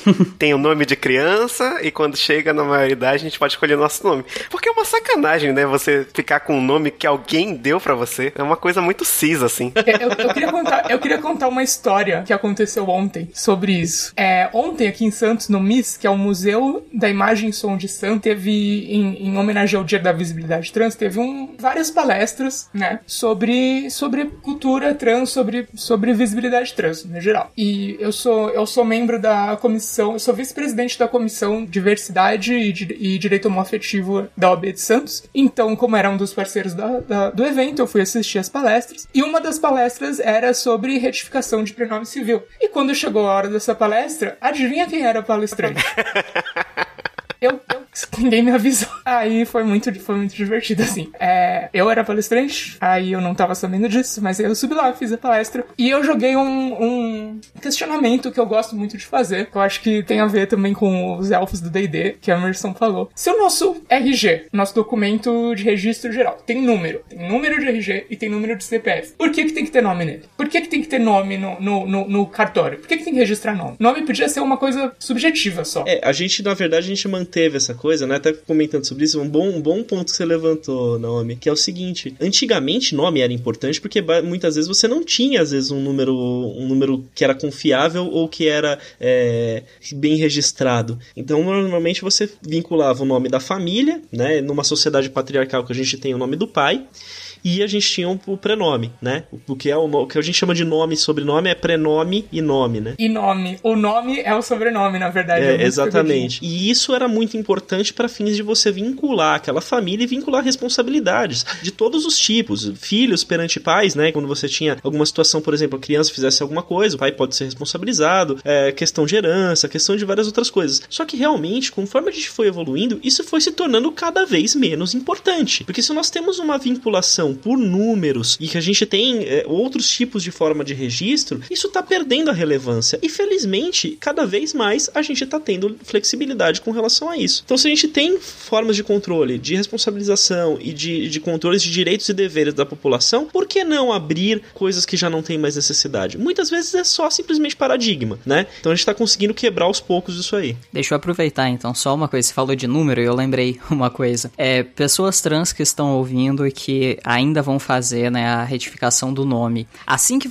sair a retificação, garantam que todos os seus ah, documentos sejam retificados o mais rápido possível. E uma dica, porque foi um problema que eu tive, verifiquem se o número do seu NIS, que tem a ver com as suas informações de, eh, trabalhistas, se vão gerar um número novo do NIS pra você ou não. Porque eu tive esse problema, geraram um novo número de NIS, eu tive que passar milhões de horas no banco do na, na Caixa Econômica Federal pra conseguir conseguir vincular o número antigo com o número atual. Então, assim, prestem atenção nessas coisas. Sabe o que eu fiz? Eu fechei todas as minhas contas de todos os bancos. Eu fechei tudo. E aí eu retifiquei o nome e abri de novo. Eu não tenho conta na, na caixa, só que essas coisas É de, da NIS, carteira é. do trabalho é, é, é na caixa. Aham. Então, uma pergunta aí. E se a pessoa não tem nenhum. Nunca teve vínculo trabalhista, ela precisa se preocupar com isso? Não, não, Não. porque você só, você só esses números, esses registros, eles só nascem quando, a partir do seu primeiro vínculo trabalhista. O que você pode ter, aí respondendo, eu não sou trabalhista, tá? Pelo amor de Deus. Se você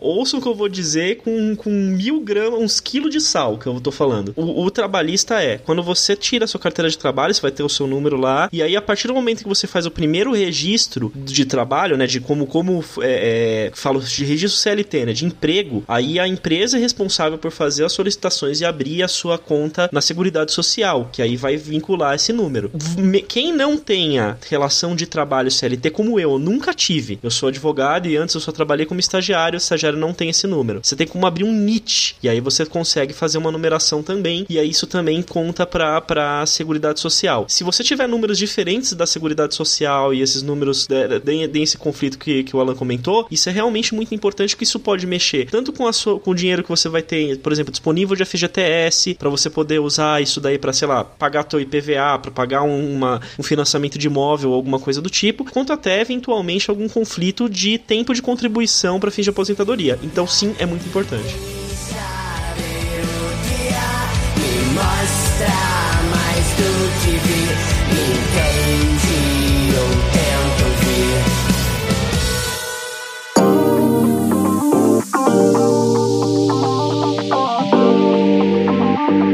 There's a reason why it's tourist season because you don't really want to come in. You want, you want yeah, that's why we had to delay the the, the travel. Right, yeah. The trip or the travel? How do you say it? trip. Yeah. The trip. Yeah. Okay, because you travel to right? Yeah, so the trip is the noun describing the thing. Mm-hmm. Okay. Travel, well, sometimes travel is not a verb. Um, but in, in this case, travel would travel would be the verb you doing it. The trip is the trip to Scotland, or we are going to travel, Mm-hmm. Travel. to Scotland. okay. Yeah. Yeah, yeah, it makes Yeah. sense.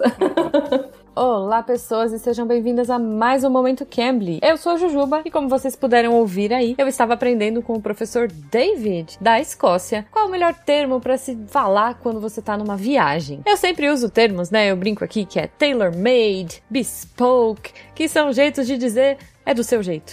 Mas eu acho que o mais importante e uma coisa que é muito legal, né, no Cambly, é que você vai falar um inglês que te permita se comunicar, cara, que permita que você fale, seja entendido, que se faça entender, e eu acho que isso é o mais importante. Mais do que a gente ter uma gramática impecável, claro que é importante, claro que é legal, mas o bacana é você começar a se comunicar e a partir daí ir aprimorando seu inglês. E eu acho que os tutores do Cambly, eles têm um jeito muito gentil de ensinar, né? Eu trouxe até um trechinho aí. Eu gosto de trazer geralmente os trechos que eu tô falando super bem. Mas eu acho que é importante também que a gente veja os momentos que a gente não tá falando tão bem, os momentos que a gente tá na dúvida, né? É, a magia da edição, nesse caso, servir pra trazer pra vocês um trecho pra mostrar que é isso, gente. A gente aprende, a gente erra e é errando que a gente aprende. Então, olha só que, que filosófica que eu tô. Mas no geral, eu quero dizer isso porque é isso, gente. Não precisa ser perfeito. É, precisa ser. Você precisa se comunicar, precisa ser real, precisa ser útil, né? Eficiente. Então, cara. O Cambly esse mês tá com desconto pra você começar, pra você desbloquear, perde essa vergonha, você, cara, começa, só vai, se joga. Então, para você começar a praticar o inglês, eles têm as aulas individuais, que eu sempre comento aqui, e agora também as aulas em grupo do Cambly. Muito legal para você conhecer cultura, praticar sotaque e começar aí a interagir com pessoas em- na língua, né, em inglês, pelo mundo todo. Então, olha só, o Cambly tá dando desconto em todos os planos anuais. Gente, tem plano saindo a partir de 68 reais por mês, com aula de uma hora de duração por semana. Sério, não perde tempo e corre que essa promoção é só por 48 horas. Então é isso, gente. Clica no link que vai estar no post ou use o nosso código SciCastReal e aproveite agora os descontos que o Cambly está trazendo para você. E eu espero que vocês ouvintes façam muitas trips e que vocês viajem ou travel to muitos lugares bacanas aí. Espero que vocês tenham aprendido um pouquinho também. Eu aprendi hoje e a gente vai se falando um ótimo final de semana para vocês. E até semana que vem.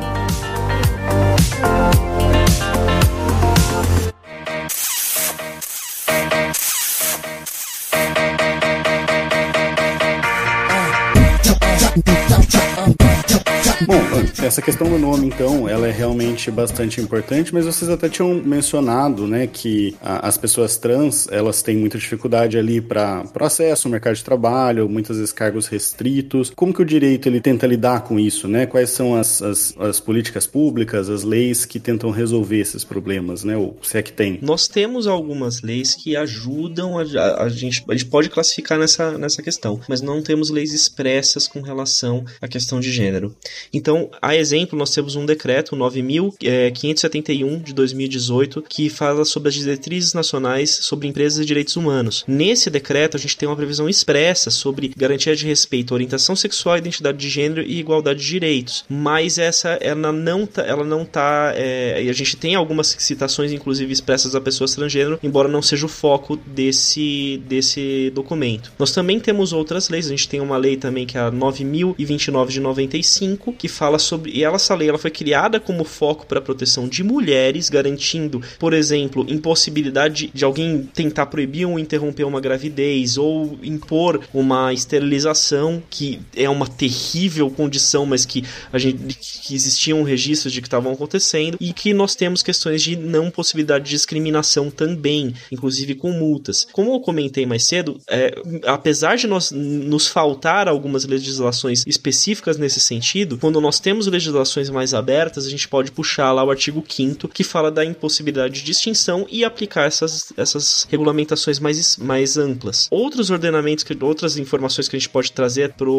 para a lei do Brasil, né, é a Convenção número 111 de 1958 da Organização Internacional do Trabalho, em que ela prevê a impossibilidade de discriminação de sexo também. Não está citando gênero, mas ela pode ser aplicada por analogia. A OIT também, em 2019, lançou a Convenção 190, que prevê prevê a proibição de assédio e violência de gênero. É, essa convenção ela ainda não foi ratificada no Brasil, mas ela já tem sido alvo de discussão. Não tem expectativa de quando isso vai ser abordado, se vai ser trazido, mas pode ser que entre para o Brasil na forma com que está escrita nessa convenção, quem quiser procurar. Ah, sobre a parte de empregos e, e pessoas trans, temos as leis, mas a gente sabe com, que as pessoas estão ali para fazer que as leis não sejam cumpridas, né? Então, apesar das leis poderem ser usadas para garantir certos direitos, isso não, não, é, não é uma realidade, não é o que a gente enxerga. Em resposta a isso, a gente tem a iniciativa Transempregos, que foi fundada pela Maite Schneider e a Márcia Rocha e a Laerte, se eu não me engano. E ela é um site, tem um site que eu vou deixar pro pessoal para botar aí no,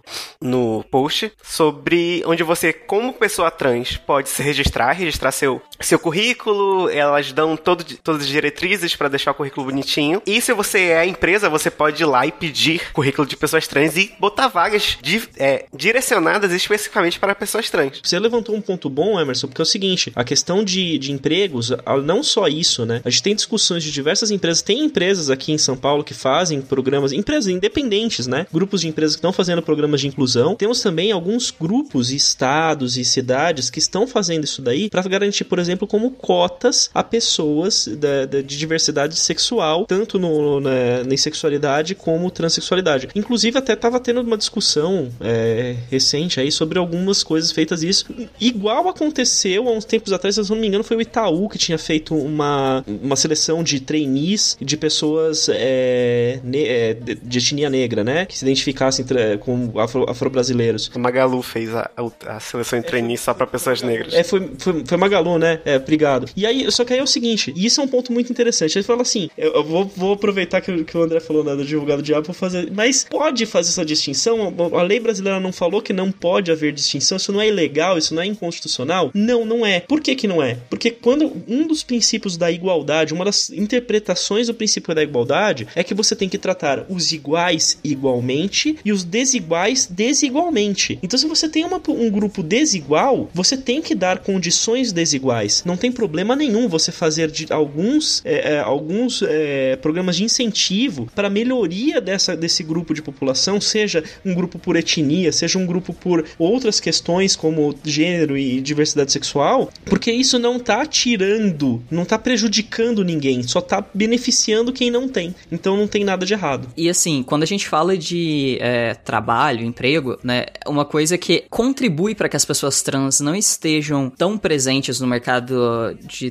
trabalho formal, pelo menos, é a questão das qualificações. E isso acontece, infelizmente, porque muitas pessoas trans, elas acabam ah, saindo da educação formal, mesmo que futuramente retornem, né? É, tem uma pesquisa, se eu não me engano, que é da Andifes, que estima que 82% das pessoas trans deixam a escola com idade entre 12 e 14. É, antes, acho que foi o Thiago que comentou sobre pessoas que são expulsas de casa, né, por se assumirem trans ou às vezes até mesmo uh, gay e tal. E isso, infelizmente, é uma coisa muito comum na história de, da, da vida de pessoas trans. Só corrigindo, o, a gente tem esses dados aqui, né, tá, tá aqui na pauta, é 82% mesmo, é na educação básica entre 14 e 18. Eu falei errado? É, não, não, você falou 12 e 14.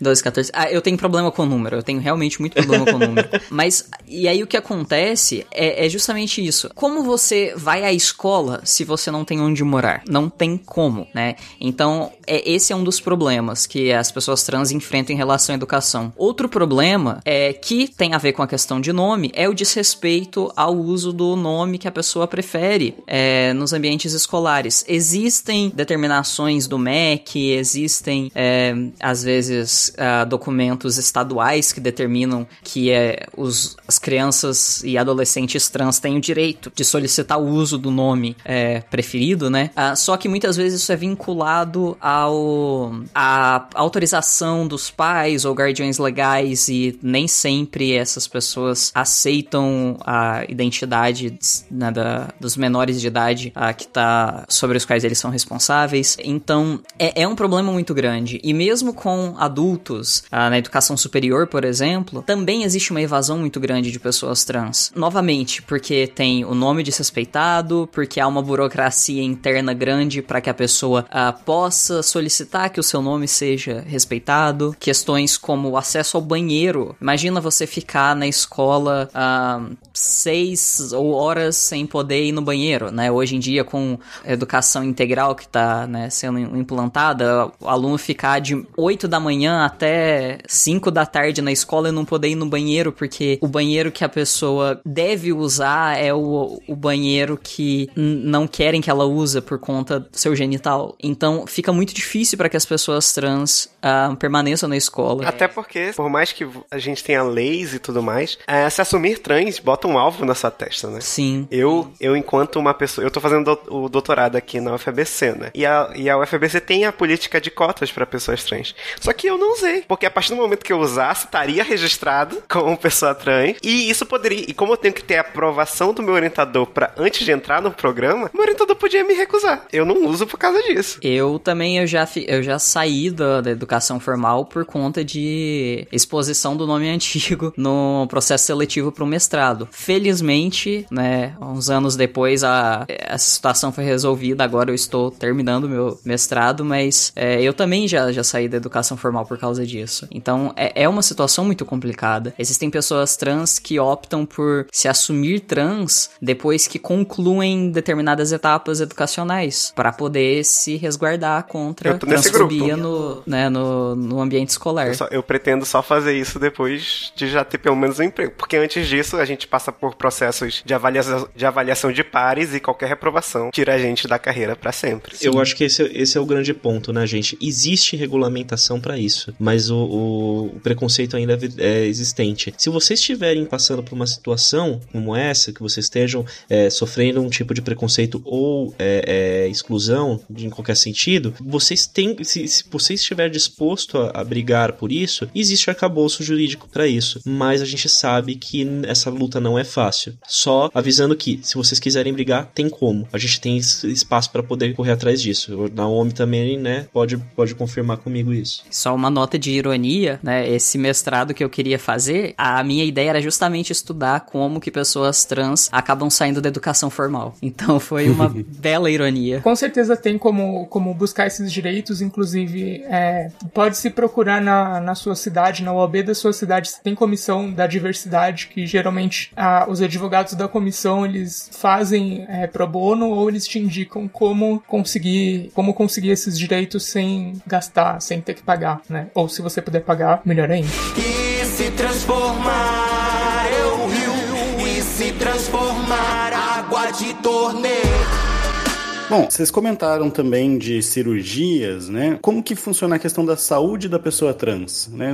Em relação tanto aos direitos, aos problemas sociais que vocês estão levantando, como que isso é abordado? Uma coisa que eu acho que vale a pena a gente falar é que quando a gente pensa na questão de saúde de pessoas trans, a gente não tá pensando só nos processos de hormonização, de cirurgias e tal. A gente tá pensando no atendimento da saúde da pessoa trans de forma geral. Então a gente tá falando de saúde mental, a gente tá falando da pessoa é, poder ir no médico porque, sei lá, a- quebrou a perna e ser respeitado com o nome, porque isso é um atendimento que não tem nada a ver com ser uma pessoa trans. Então, o ortopedista que vai ter que atender essa pessoa, ele tem que respeitar a identidade, o nome, é, né, os pronomes da pessoa. E isso é uma coisa muito difícil. Isso é uma coisa que exclui, né? Pessoas deixam de ir ao médico por questões assim, por não serem respeitadas lá dentro. Sim.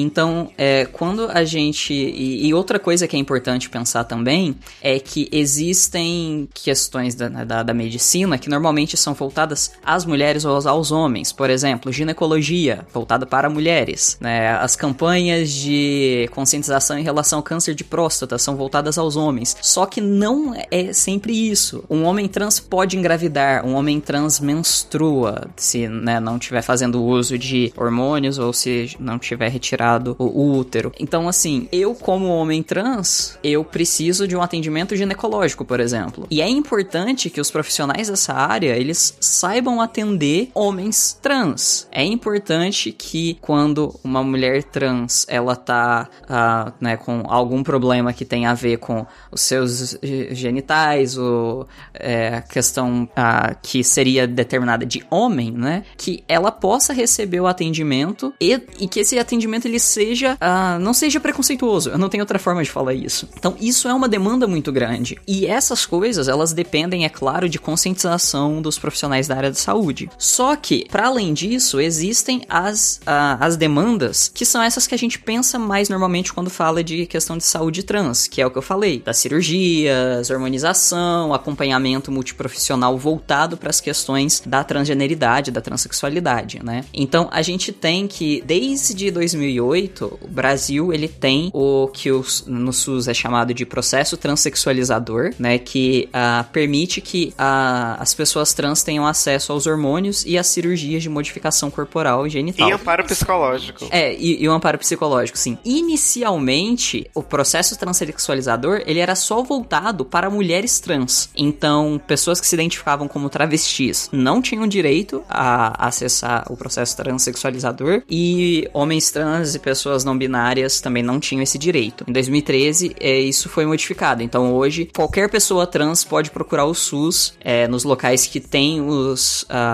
os centros de atendimento a pessoas trans, né, que são especializados nesse ah, no que é chamado processo transexualizador, para que a pessoa tenha o, o acesso aos hormônios, a que a pessoa possa entrar na fila para fazer a cirurgia caso ela assim deseje. E isso é uma coisa importante. Nem toda pessoa trans quer utilizar hormônios, nem toda pessoa trans quer fazer cirurgia. Quem quer deve ter o direito de ter acesso a isso. Quem não quer não precisa ser obrigado. Em 2019, que você comentou, Alan, que é bem interessante, é, foi a, a- a inserção de procedimentos para colocação de próteses para a transição. E, e isso é um ponto interessante também, porque é, a- nós temos uma, uma portaria que, previ, que prevê isso, né, a 1370 de 2019. Normalmente é um procedimento que tem que acontecer, e- mas acontece o seguinte: a gente tinha muito conflito disso, né? é, é, por exemplo, nós temos isso no SUS, mas também é, tem pessoas, né, trans trans que têm acesso a plano de saúde e querem buscar esse processo também pelos planos. E aí o que, acontece, o que acontecia era que os planos negavam porque né, mencionavam eles como processos puramente estéticos. Essa portaria de 2019 e a, os entendimentos de, de, de decisões judiciais que se, que se seguiram foram no sentido de que não, isso não é uma coisa apenas estética, ela tem uma relação com a saúde mental da pessoa, né, e seu comportamento social. Então, é, hoje, praticamente você não, embora você ainda tenha muita resistência é, de, de diversos, tanto de, de é, entidades do SUS pelo país, em, a, depender das pessoas que estão envolvidas, né, do, do Estado que está administrando, ou de acordo com o interesse da, da, de uma empresa específica que seja em prover aquele plano de saúde, eles podem ter alguma resistência, mas eles não têm já razões jurídicas para negar o atendimento, inclusive nesse sentido. Tem um ponto que eu achei interessante que vocês colocaram na pauta, e aqui já deixa eu fazer um alerta de ironia, tá, gente? É sobre crianças e adolescentes. E aí, como que é? Vocês têm um plano para transformar todas as crianças, as criancinhas em trans usando cirurgias e hormônios? Como que funciona isso? Bom, começa do, do ponto que mesmo para os adultos que já buscam, isso é difícil, né? Então, se fosse um plano de fazer isso, seria meio complicado. E segundo que, assim como a questão do nome, pelo SUS, por exemplo, né, o nome, é, você precisa ser maior de 18 anos para solicitar a troca é, direto no cartório, é para você ter acesso ao processo transexualizador no SUS, você também precisa ser maior de 18. Inclusive para cirurgia precisa ser maior de 21. Mas menores de idade, eles podem ter um acompanhamento uh, médico especializado que vai, é, se for o caso, né, pode, por exemplo, é, receitar para um adolescente, para criança adolescente, por exemplo, bloqueadores hormonais para que não permita que a pessoa chegue na puberdade errada, por assim dizer, né? Então, para não permitir que um menino trans, uh, que, que, que, os hormônios ditos femininos comecem a agir no corpo dele e tal. Mas aqui, de novo, é uma coisa que, assim, é feita com muito critério, depende, se eu não me engano, da autorização dos pais também, é, e não é para toda criança e adolescente trans que isso existe. No SUS, o que é possível para crianças e adolescentes trans é o acesso aos os acompanhamentos, por exemplo, de psicólogo, psiquiatra, se for o caso, né, de coisas mais de saúde geral e assim para o bem-estar. Mas esses processos que modificam o corpo, eles não são, pelo SUS pelo menos, eles não são liberados para menores de idade. O Conselho Federal de Medicina, eles pediam um parecer em 2013 em que ele fez uma análise, né, na época que o Conselho Federal de Medicina a gente podia falar com boca cheia que estava seguindo a ciência, né, e fez uma análise,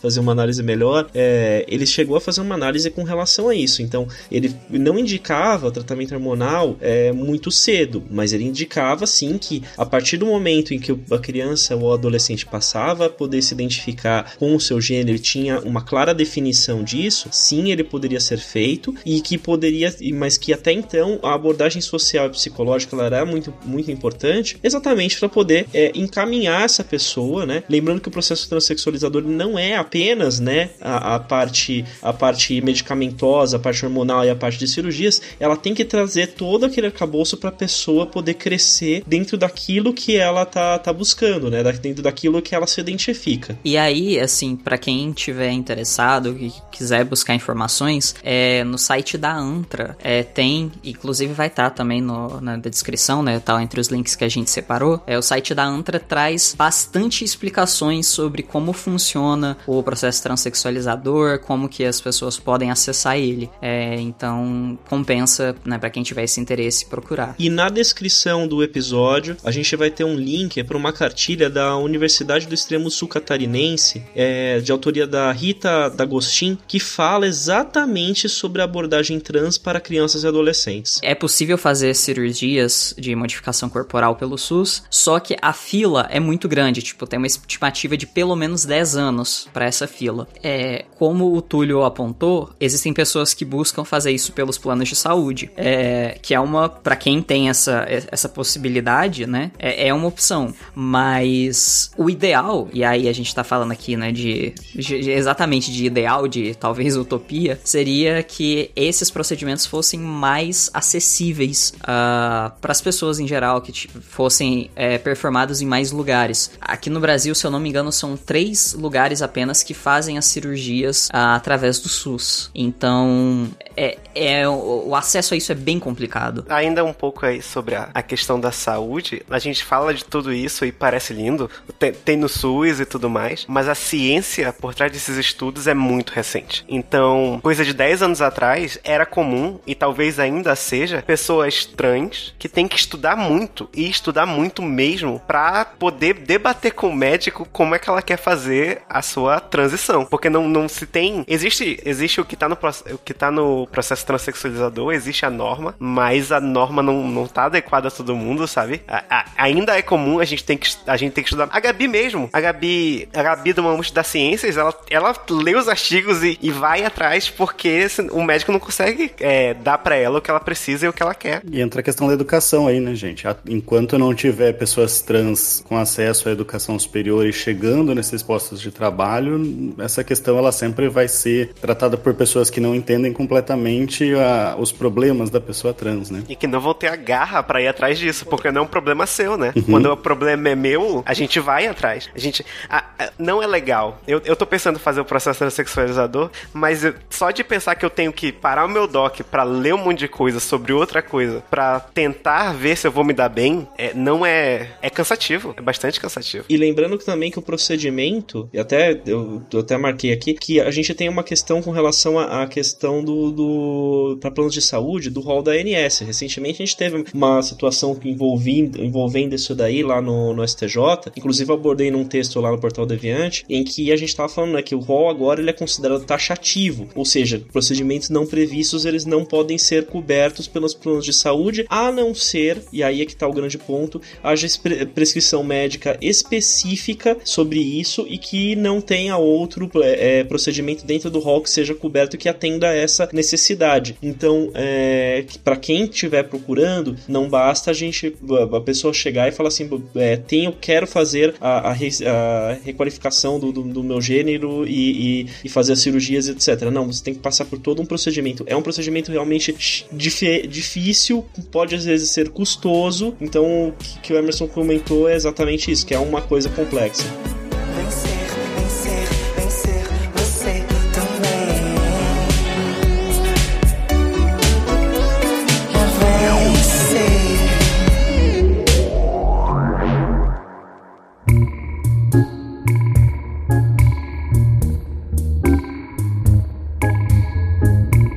Quando eu nasci, ninguém disse nada.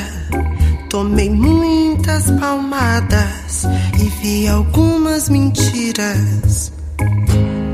Fora essa questão toda da saúde, mercado de trabalho, vocês comentaram ao longo do cast muitos problemas em relação à violência contra as pessoas trans. Então, nesse sentido, né, é, é um ponto importante, como eu até falei, por exemplo, para mulheres a gente tem uma legislação específica que é a Lei Maria da Penha, né, que protege, visto a situação de que muitas mulheres sofrem violência, sofrem, é, são mortas por, por no, no, ambiente doméstico, vem uma lei específica para isso. Como que são os dados em relação a isso com pessoas trans? Como que é a proteção Vamos começar com os dados primeiro, então, né? Uma coisa que compensa a gente é, ter noção é de que muitas vezes os dados sobre as violências contra as pessoas trans, é, eles são difíceis de serem obtidos por conta da própria transfobia. O que eu quero dizer com isso? É, muitas vezes quando acontece um episódio de violência contra pessoas trans, essas pessoas, principalmente quando elas não têm seu, os seus uh, registros né, atualizados para os nomes e, e para o gênero que a pessoa pessoa se identifica, fica mais difícil de, uh, às vezes, determinar que era uma pessoa trans. É, muitas vezes a mídia vai se referir, por exemplo, a uma travesti que foi assassinada como um gay afeminado, né, um homossexual que foi assassinado, por exemplo. É, então, como não há, às vezes, uma facilidade em compilar esses dados, é, eu digo que eu tenho uma admiração imensa pelo um trabalho que é desenvolvido uh, pelo pessoal da ANTRA, né, que a gente já tinha falado, a Associação Nacional de Travestis e Transsexuais, que desde 2018 é, elas compilam os dados em relação às violências contra pessoas trans. O, os dados que a gente tem aqui são os do dossiê de 2021. O, o de 2022 saiu agora no dia 26 de, de janeiro, mas é, eu não cheguei a olhar ele ainda. Mas enfim, a, a gente tem que uma, a média de assassinatos de pessoas trans no Brasil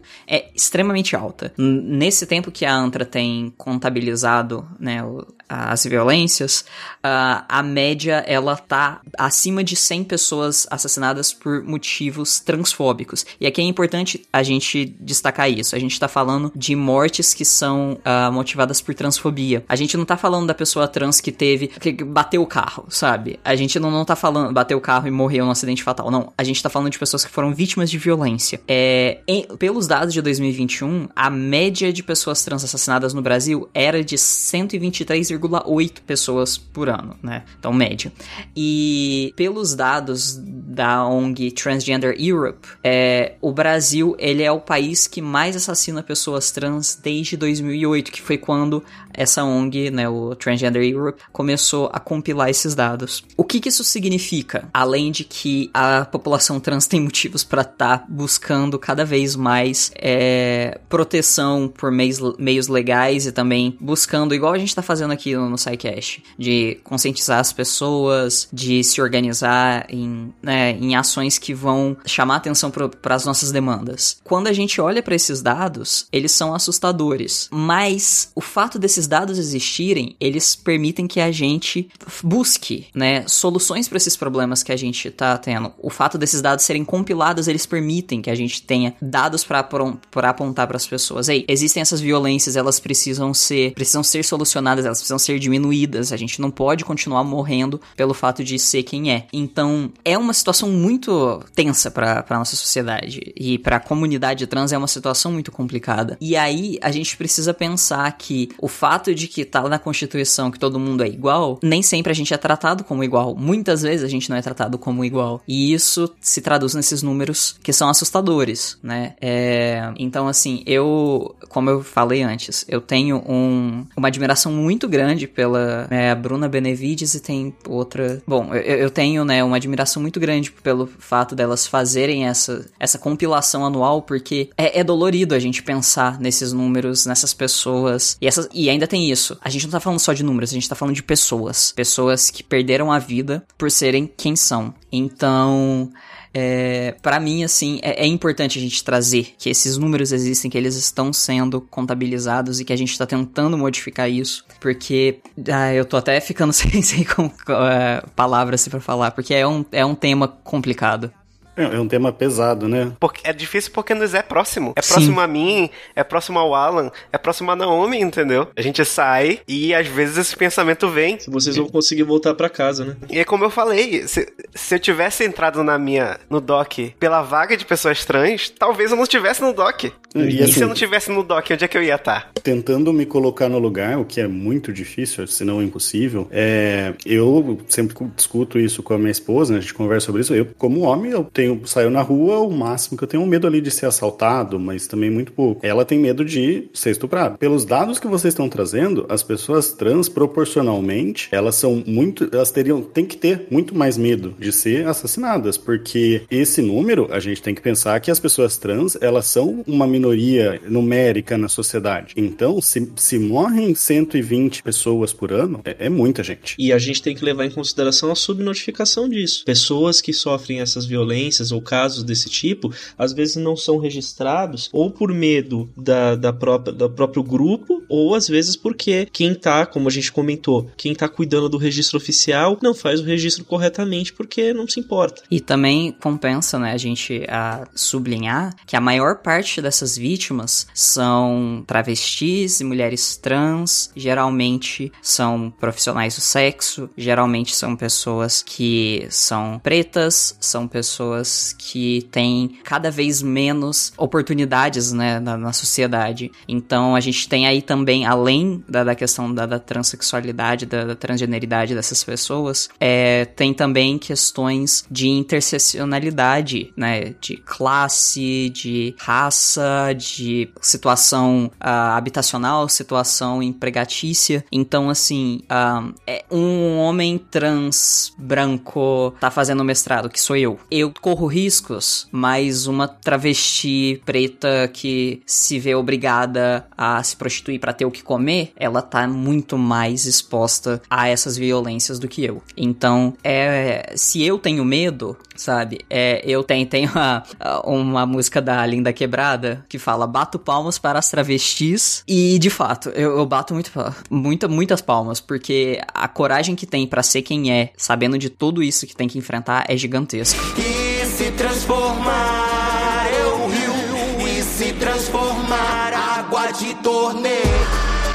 Vocês levantaram em vários momentos que o direito, ele, a gente sabe, né? A canetada ela não muda a sociedade, mas é sempre um passo, né? E que passos que a gente já deu para tentar reverter essa situação dentro do direito? A gente tem dois passos importantes. O primeiro foi o que a gente comentou mais cedo, que foi o Supremo Tribunal Federal em 2020, que julgou uma que a gente chama de ação direta de inconstitucionalidade por omissão, de número 26. O que, que isso significa? Olha, o, o Estado brasileiro tinha que fazer é, uma representação dessas pessoas, não o fez, nós não tínhamos leis que permitissem a proteção delas e é, nós não temos leis que caracterizem os crimes de homofobia e transfobia. Por conta disso, isso foi julgado e equiparou os leis, os, as penas da Lei 7.716 de 1989, que, que trata de crimes de etnia e cor, é, da mesma forma com que trata, vão ser tratados os crimes de homofobia e transfobia, então. Então, ele também trouxe alguns pontos interessantes dessa decisão. Também considerar esses crimes crimes com um motivo torpe, com aumento de pena, é, e infelizmente ele ainda excepcionalizou deli de delitos eventuais práticas e ideias religiosas. Infelizmente a gente ainda tem essa resistência do, do, do ponto de vista religioso no país. Mas ele já é uma, um passo importante e também agora em 2022 a gente teve um reconhecimento de aplicabilidade para mulheres trans da Lei Maria da Penha, que é a Lei 11.340 de 2006, que é a questão de proteção de violências domésticas e crimes contra as mulheres trans no geral. Vale ressaltar que a, a Lei Maria da Penha é uma lei muito importante e no, no âmbito da, da defesa de minorias na violência doméstica, tanto que desde, embora a gente tenha tido reconhecimento em 2022, desde 2011 ela já tinha já tinham decisões usando ela para casos de pessoas LGBT com violência doméstica, porque são pessoas vulneráveis e que muitas vezes são obrigadas a estar nesse ambiente. É, a violência doméstica, ela, ela é, existe ainda também até uma própria questão com relação a isso, em relação à expansão da, da, da Lei Maria da Penha para qualquer pessoa de qualquer gênero, né? Porque ainda existe uma certa discussão com relação à aplicação ou não para outras pessoas que não se identifiquem com o gênero feminino. Então isso é, é, é uma coisa que está, em, que está em evolução. Eu, particularmente, aí eu falo aqui minha, minha, uma opinião minha, essas distinções para quando você vai fazer uma lei para cobertura de, de alguns direitos, você poderia até citar é, é, expressamente os, as terminologias, mas seria muito, muito importante que a gente tivesse isso é, expressamente falando que as leis seriam aplicáveis independente de gênero. Deveria, de, isso deveria estar tá citado na lei. Então, eu espero que a gente tenha uma evolução é, nesse sentido para que sejam mais abrangentes. Em 2021, a gente também teve uma outra movimentação no Supremo Tribunal Federal que foi na ação de descumprimento de preceito fundamental de número 527. É, nessa ação, ela estava tratando sobre a situação das pessoas, do, do, dos infratores, né, dos, da, da, do, que, que estivessem em presídios, é, a transferência de mulheres trans e é, de travestis presas para presídios femininos, ou que elas fossem mantidas, mesmo que eventualmente mantidas em presídios masculinos, mas que ficassem em uma área separada. Isso deu bastante discussão, mas é, hoje a gente já tem a aplicação nesse sentido, que também a gente também tem que pensar na pessoa que é infratora, né? Que, que, que, que cometa alguma infração legal, porque estando lá dentro, dentro de um presídio masculino, que essa foi um, um, um, ponto é, focal da decisão, essa pessoa ela já está numa vulnerabilidade dupla, porque ela está mais exposta à violência dos próprios de, de, de, detentos e ela precisa de uma preservação de segurança da sua saúde física e psicológica. Então, atualmente, o, o julgamento desse, desse, dessa ação ela está suspensa desde setembro de 21, mas ela já tem essas aplicações é, com uma decisão liminar, né? Que é uma decisão com efeitos imediatos. Então, eu acho que a gente conseguiu abordar, né? Ficou até um, um, cast longo, mas acho que bem necessário de definir realmente, né? O que, que é uma pessoa trans, o que é, é sexualidade e gênero, as diferenças ali, gênero e sexo, e trazer aqui os principais problemas enfrentados pelas pessoas trans e o, o, os primeiros passos, talvez, que o direito, a medicina estão trazendo, mas que ainda são insuficientes. E nesse sentido, acho que é um cast que realmente muito importante para, como a gente trouxe, né, dar visibilidade. Acho muito importante a, a visibilidade trans. Até citar o texto do Emerson, do que eu, que eu comentei lá na da, da semana da visibilidade trans no, que a gente fez no ano passado, que ele trata muito disso, né? Porque visibilidade trans é importante. A gente conseguiu abordar bem e aí eu queria ver se vocês têm aí algumas considerações finais, né, pra gente encerrar até com um tom um pouco mais de esperança, quem sabe? Só, só antes da gente, gente se encerrar, a Carolina, a Carolina que é a deputada eleita recentemente, ela, eu tinha convidado ela, não tinha conseguido aparecer até então. Oi, Carolina. Olá, gente. Se a gente tava querendo falar sobre coisas positivas, o fato, né, da Carolina ter sido eleita é um fato positivo que a gente tem para trazer. Só para contextualizar então, o Túlio tinha convidado a Carolina para chegar, ela não conseguiu chegar ali no comecinho, mas ela chegou agora para dar um recado final para vocês, se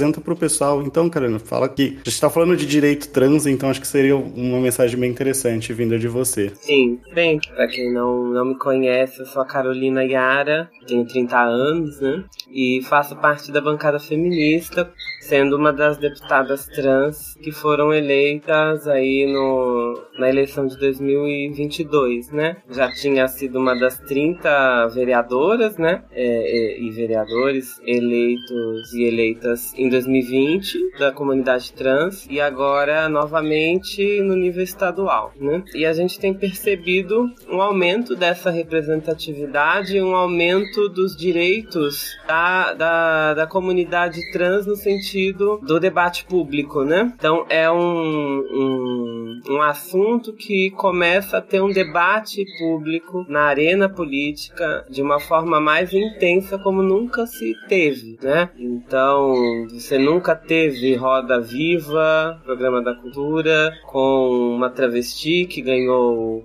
o Grammy ou uma outra travesti que foi eleita, né?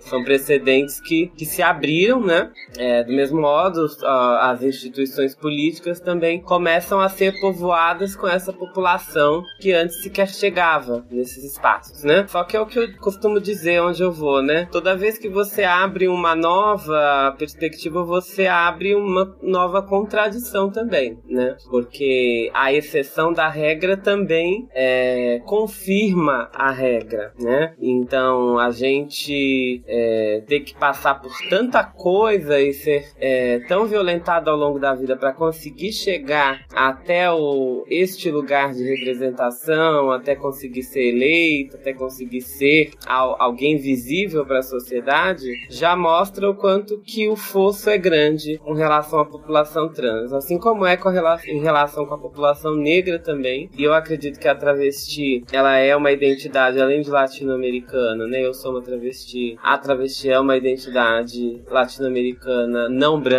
né? É negra. É, isso ficou muito claro no mapeamento trans que a gente aqui em São Paulo, é, Gabinete do Suplicy, é, Secretaria de Direitos Humanos, depois nós na CPI da Transfobia. E 70% das pessoas que se declaram travestis também se declaram negras e ne né, negras e pardas, né? Isso mostra o porquê que essa população é a que mais morre na própria comunidade trans, né? 82% das mortes de população trans são de travestis negras. Então temos aí um problema racial também, né? E acho que é importante não separar esses dois, essas duas questões, né? Junto com a classe social, é, porque nossas demandas é de emprego, renda, saúde e, e direitos civis, né? Então, é, eu penso que estamos num cenário mais positivo, tanto com a derrubada do Bolsonaro, quanto pelo aumento da nossa representação, né? É, e também um debate público que avançou um pouco, e é um pouco, né? É, sobre a nossa existência e o nosso direito de existir, né? Hoje em dia pega mal até para um governador, para alguma pessoa de, de extrema direita dizer que travesti merece morrer, né? Ele pode dizer outras coisas, né? Que produzam até esse esse lugar da morte, mas ele já tem que dar uma disfarçada. Isso já mostra um avanço, né? É, e eu penso que só a, a, a, luta coletiva é que vai fazer alguma é, transformação mais profunda, né? Eu pego o exemplo da, do movimento trans, é, que fizemos aí ano passado 30 anos de, de ANTRA, né? É, que era a Astral, Associação de Travestis Liberados, e depois virou ANTRA. Eu faço parte, né? É, isso mostra como que o nosso lugar de hoje foi construído é, durante os anos coletivamente, né? Não veio do nada, coisas não vêm do nada. É, e esses direitos só são conquistados assim, muita luta, muita coletividade. Só que a esperança é justamente essa: é, a luta muda a vida. Né? Se antes a gente tinha, na década de 80, a Operação Tarântula matando a gente nas ruas aqui em São Paulo e proibindo a gente de entrar em espaços públicos, em bares, em baladas, a gente não podia entrar, as travestis, as transexuais. Hoje em dia a gente pode entrar até na Câmara, na Leste, no, no Palácio do Governador. Isso foi por causa de luta. Se não tivesse luta, não, não teríamos avançado. Nem nos direitos civis, em nada, né? Assim é com o Fórum Nacional de, de Pessoas Transnegras, o Fonatrans, assim, assim é com a Rede Trans, assim é com o IBRAT, Instituto Brasileiro de Transmasculinidades, assim é com a Associação Brasileira Intersexo, né, que também tem as pessoas que nascem com os dois sexos, com aspectos diferentes biológicos, né, que eu ajudei a fundar essa associação, é, e é através dessas lutas coletivas, dessas associações, esses é, métodos tanto de advocacy quanto de luta na rua, de manifestação, de griteiro, etc., que fez a gente conquistar os direitos que a gente tem hoje. E que vão fazer a gente conquistar mais direitos. Eu tenho bastante esperança mesmo. Eu não tô sendo otimista boba, não. Ah, eu vejo uma perspectiva melhor, alvissareira, né? Do que tivemos nos últimos quatro anos, por exemplo, né? É, só de voltar ao departamento de AIDS, só voltar o, o, é, uma secretaria LGBT, é, LGBTQIA+, já é um grande avanço. É, e temos aí coisas a resolver e não esquecer dos níveis estaduais e municipais, né? Que é aí também que tem a, o grande ataque aos direitos das LGBTQIA+, em geral, e em especial da pauta trans. A maioria das legislações são contra o uso de banheiro para travestis, são contra a linguagem neutra, são contra a comunidade trans, e são nos municípios por vereadores e nos estados por deputados estaduais que, em geral, essas pautas ganham força. Né? Então também temos que agir enquanto academia, enquanto sociedade civil e enquanto entes políticos contra esse, essas tentativas de retrocesso, uma perspectiva propositiva também de aumento de direitos. E ter também as figuras trans travestis para fora um pouco dessa perspectiva de que a gente só luta por direitos trans, né? Eu sou representante, sou parlamentar é, para todo mundo que me elegeu, né? Então eu, eu, quero discutir orçamento público, eu quero discutir é, meio ambiente, eu quero discutir segurança pública, uma série de coisas é, é que compõem a totalidade social, né? Então também é, tirar um pouco também essa, esse carimbo só de que é, as transexuais e travestis só entendem de transexualidade e travestilidade. Acho que é isso e ah, manda aí um abraço, um, um aconchego, um axé para todas as pessoas que estão, é, seja na Unifesp, seja nas universidades federais, nas estaduais, na academia em geral, fazendo também esse enfrentamento. Eu também estou na academia, também estou terminando o mestrado em ciências sociais. Também sei que essa é uma arena política e institucional e acadêmica importante para que esses, é, esses saberes e esses, esses direitos trans possam acontecer, né? Obrigada. Com essa mensagem de esperança, mas também de luta, né? Que a gente conseguiu encerrar com, com um clima positivo o cast. Nossa, depois dessa eu vou até ficar quieto. Não dá, né, mais tudo. Eu dei demais.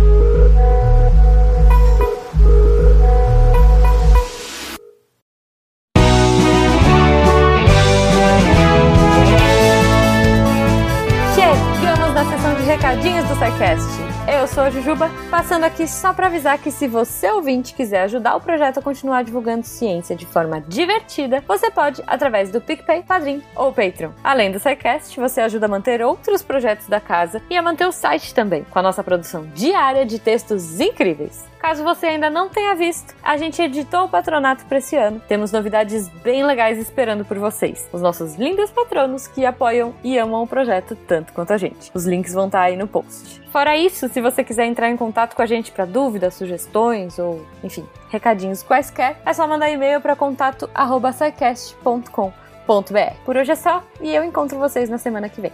Tchau.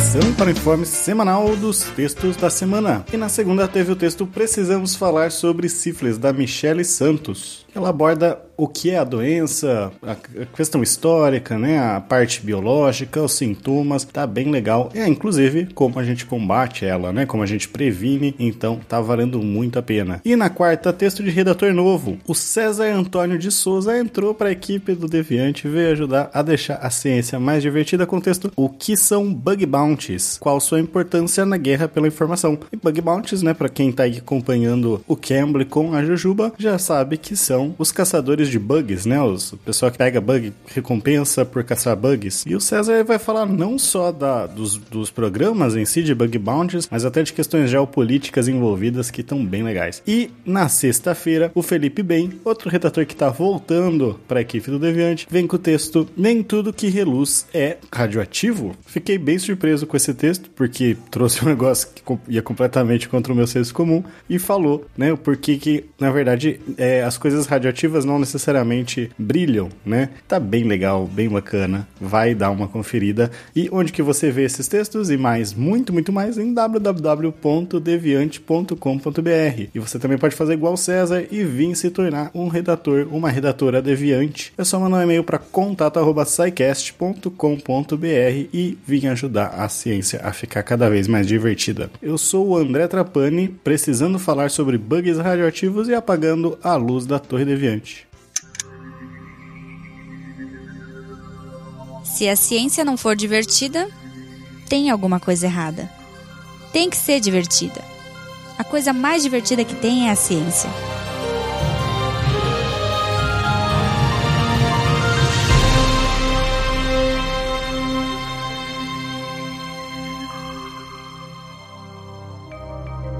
Este programa foi produzido por Mentes Deviantes. deviante.com.br. Este programa foi editado por Tapcast. Edições e Produções de Podcast.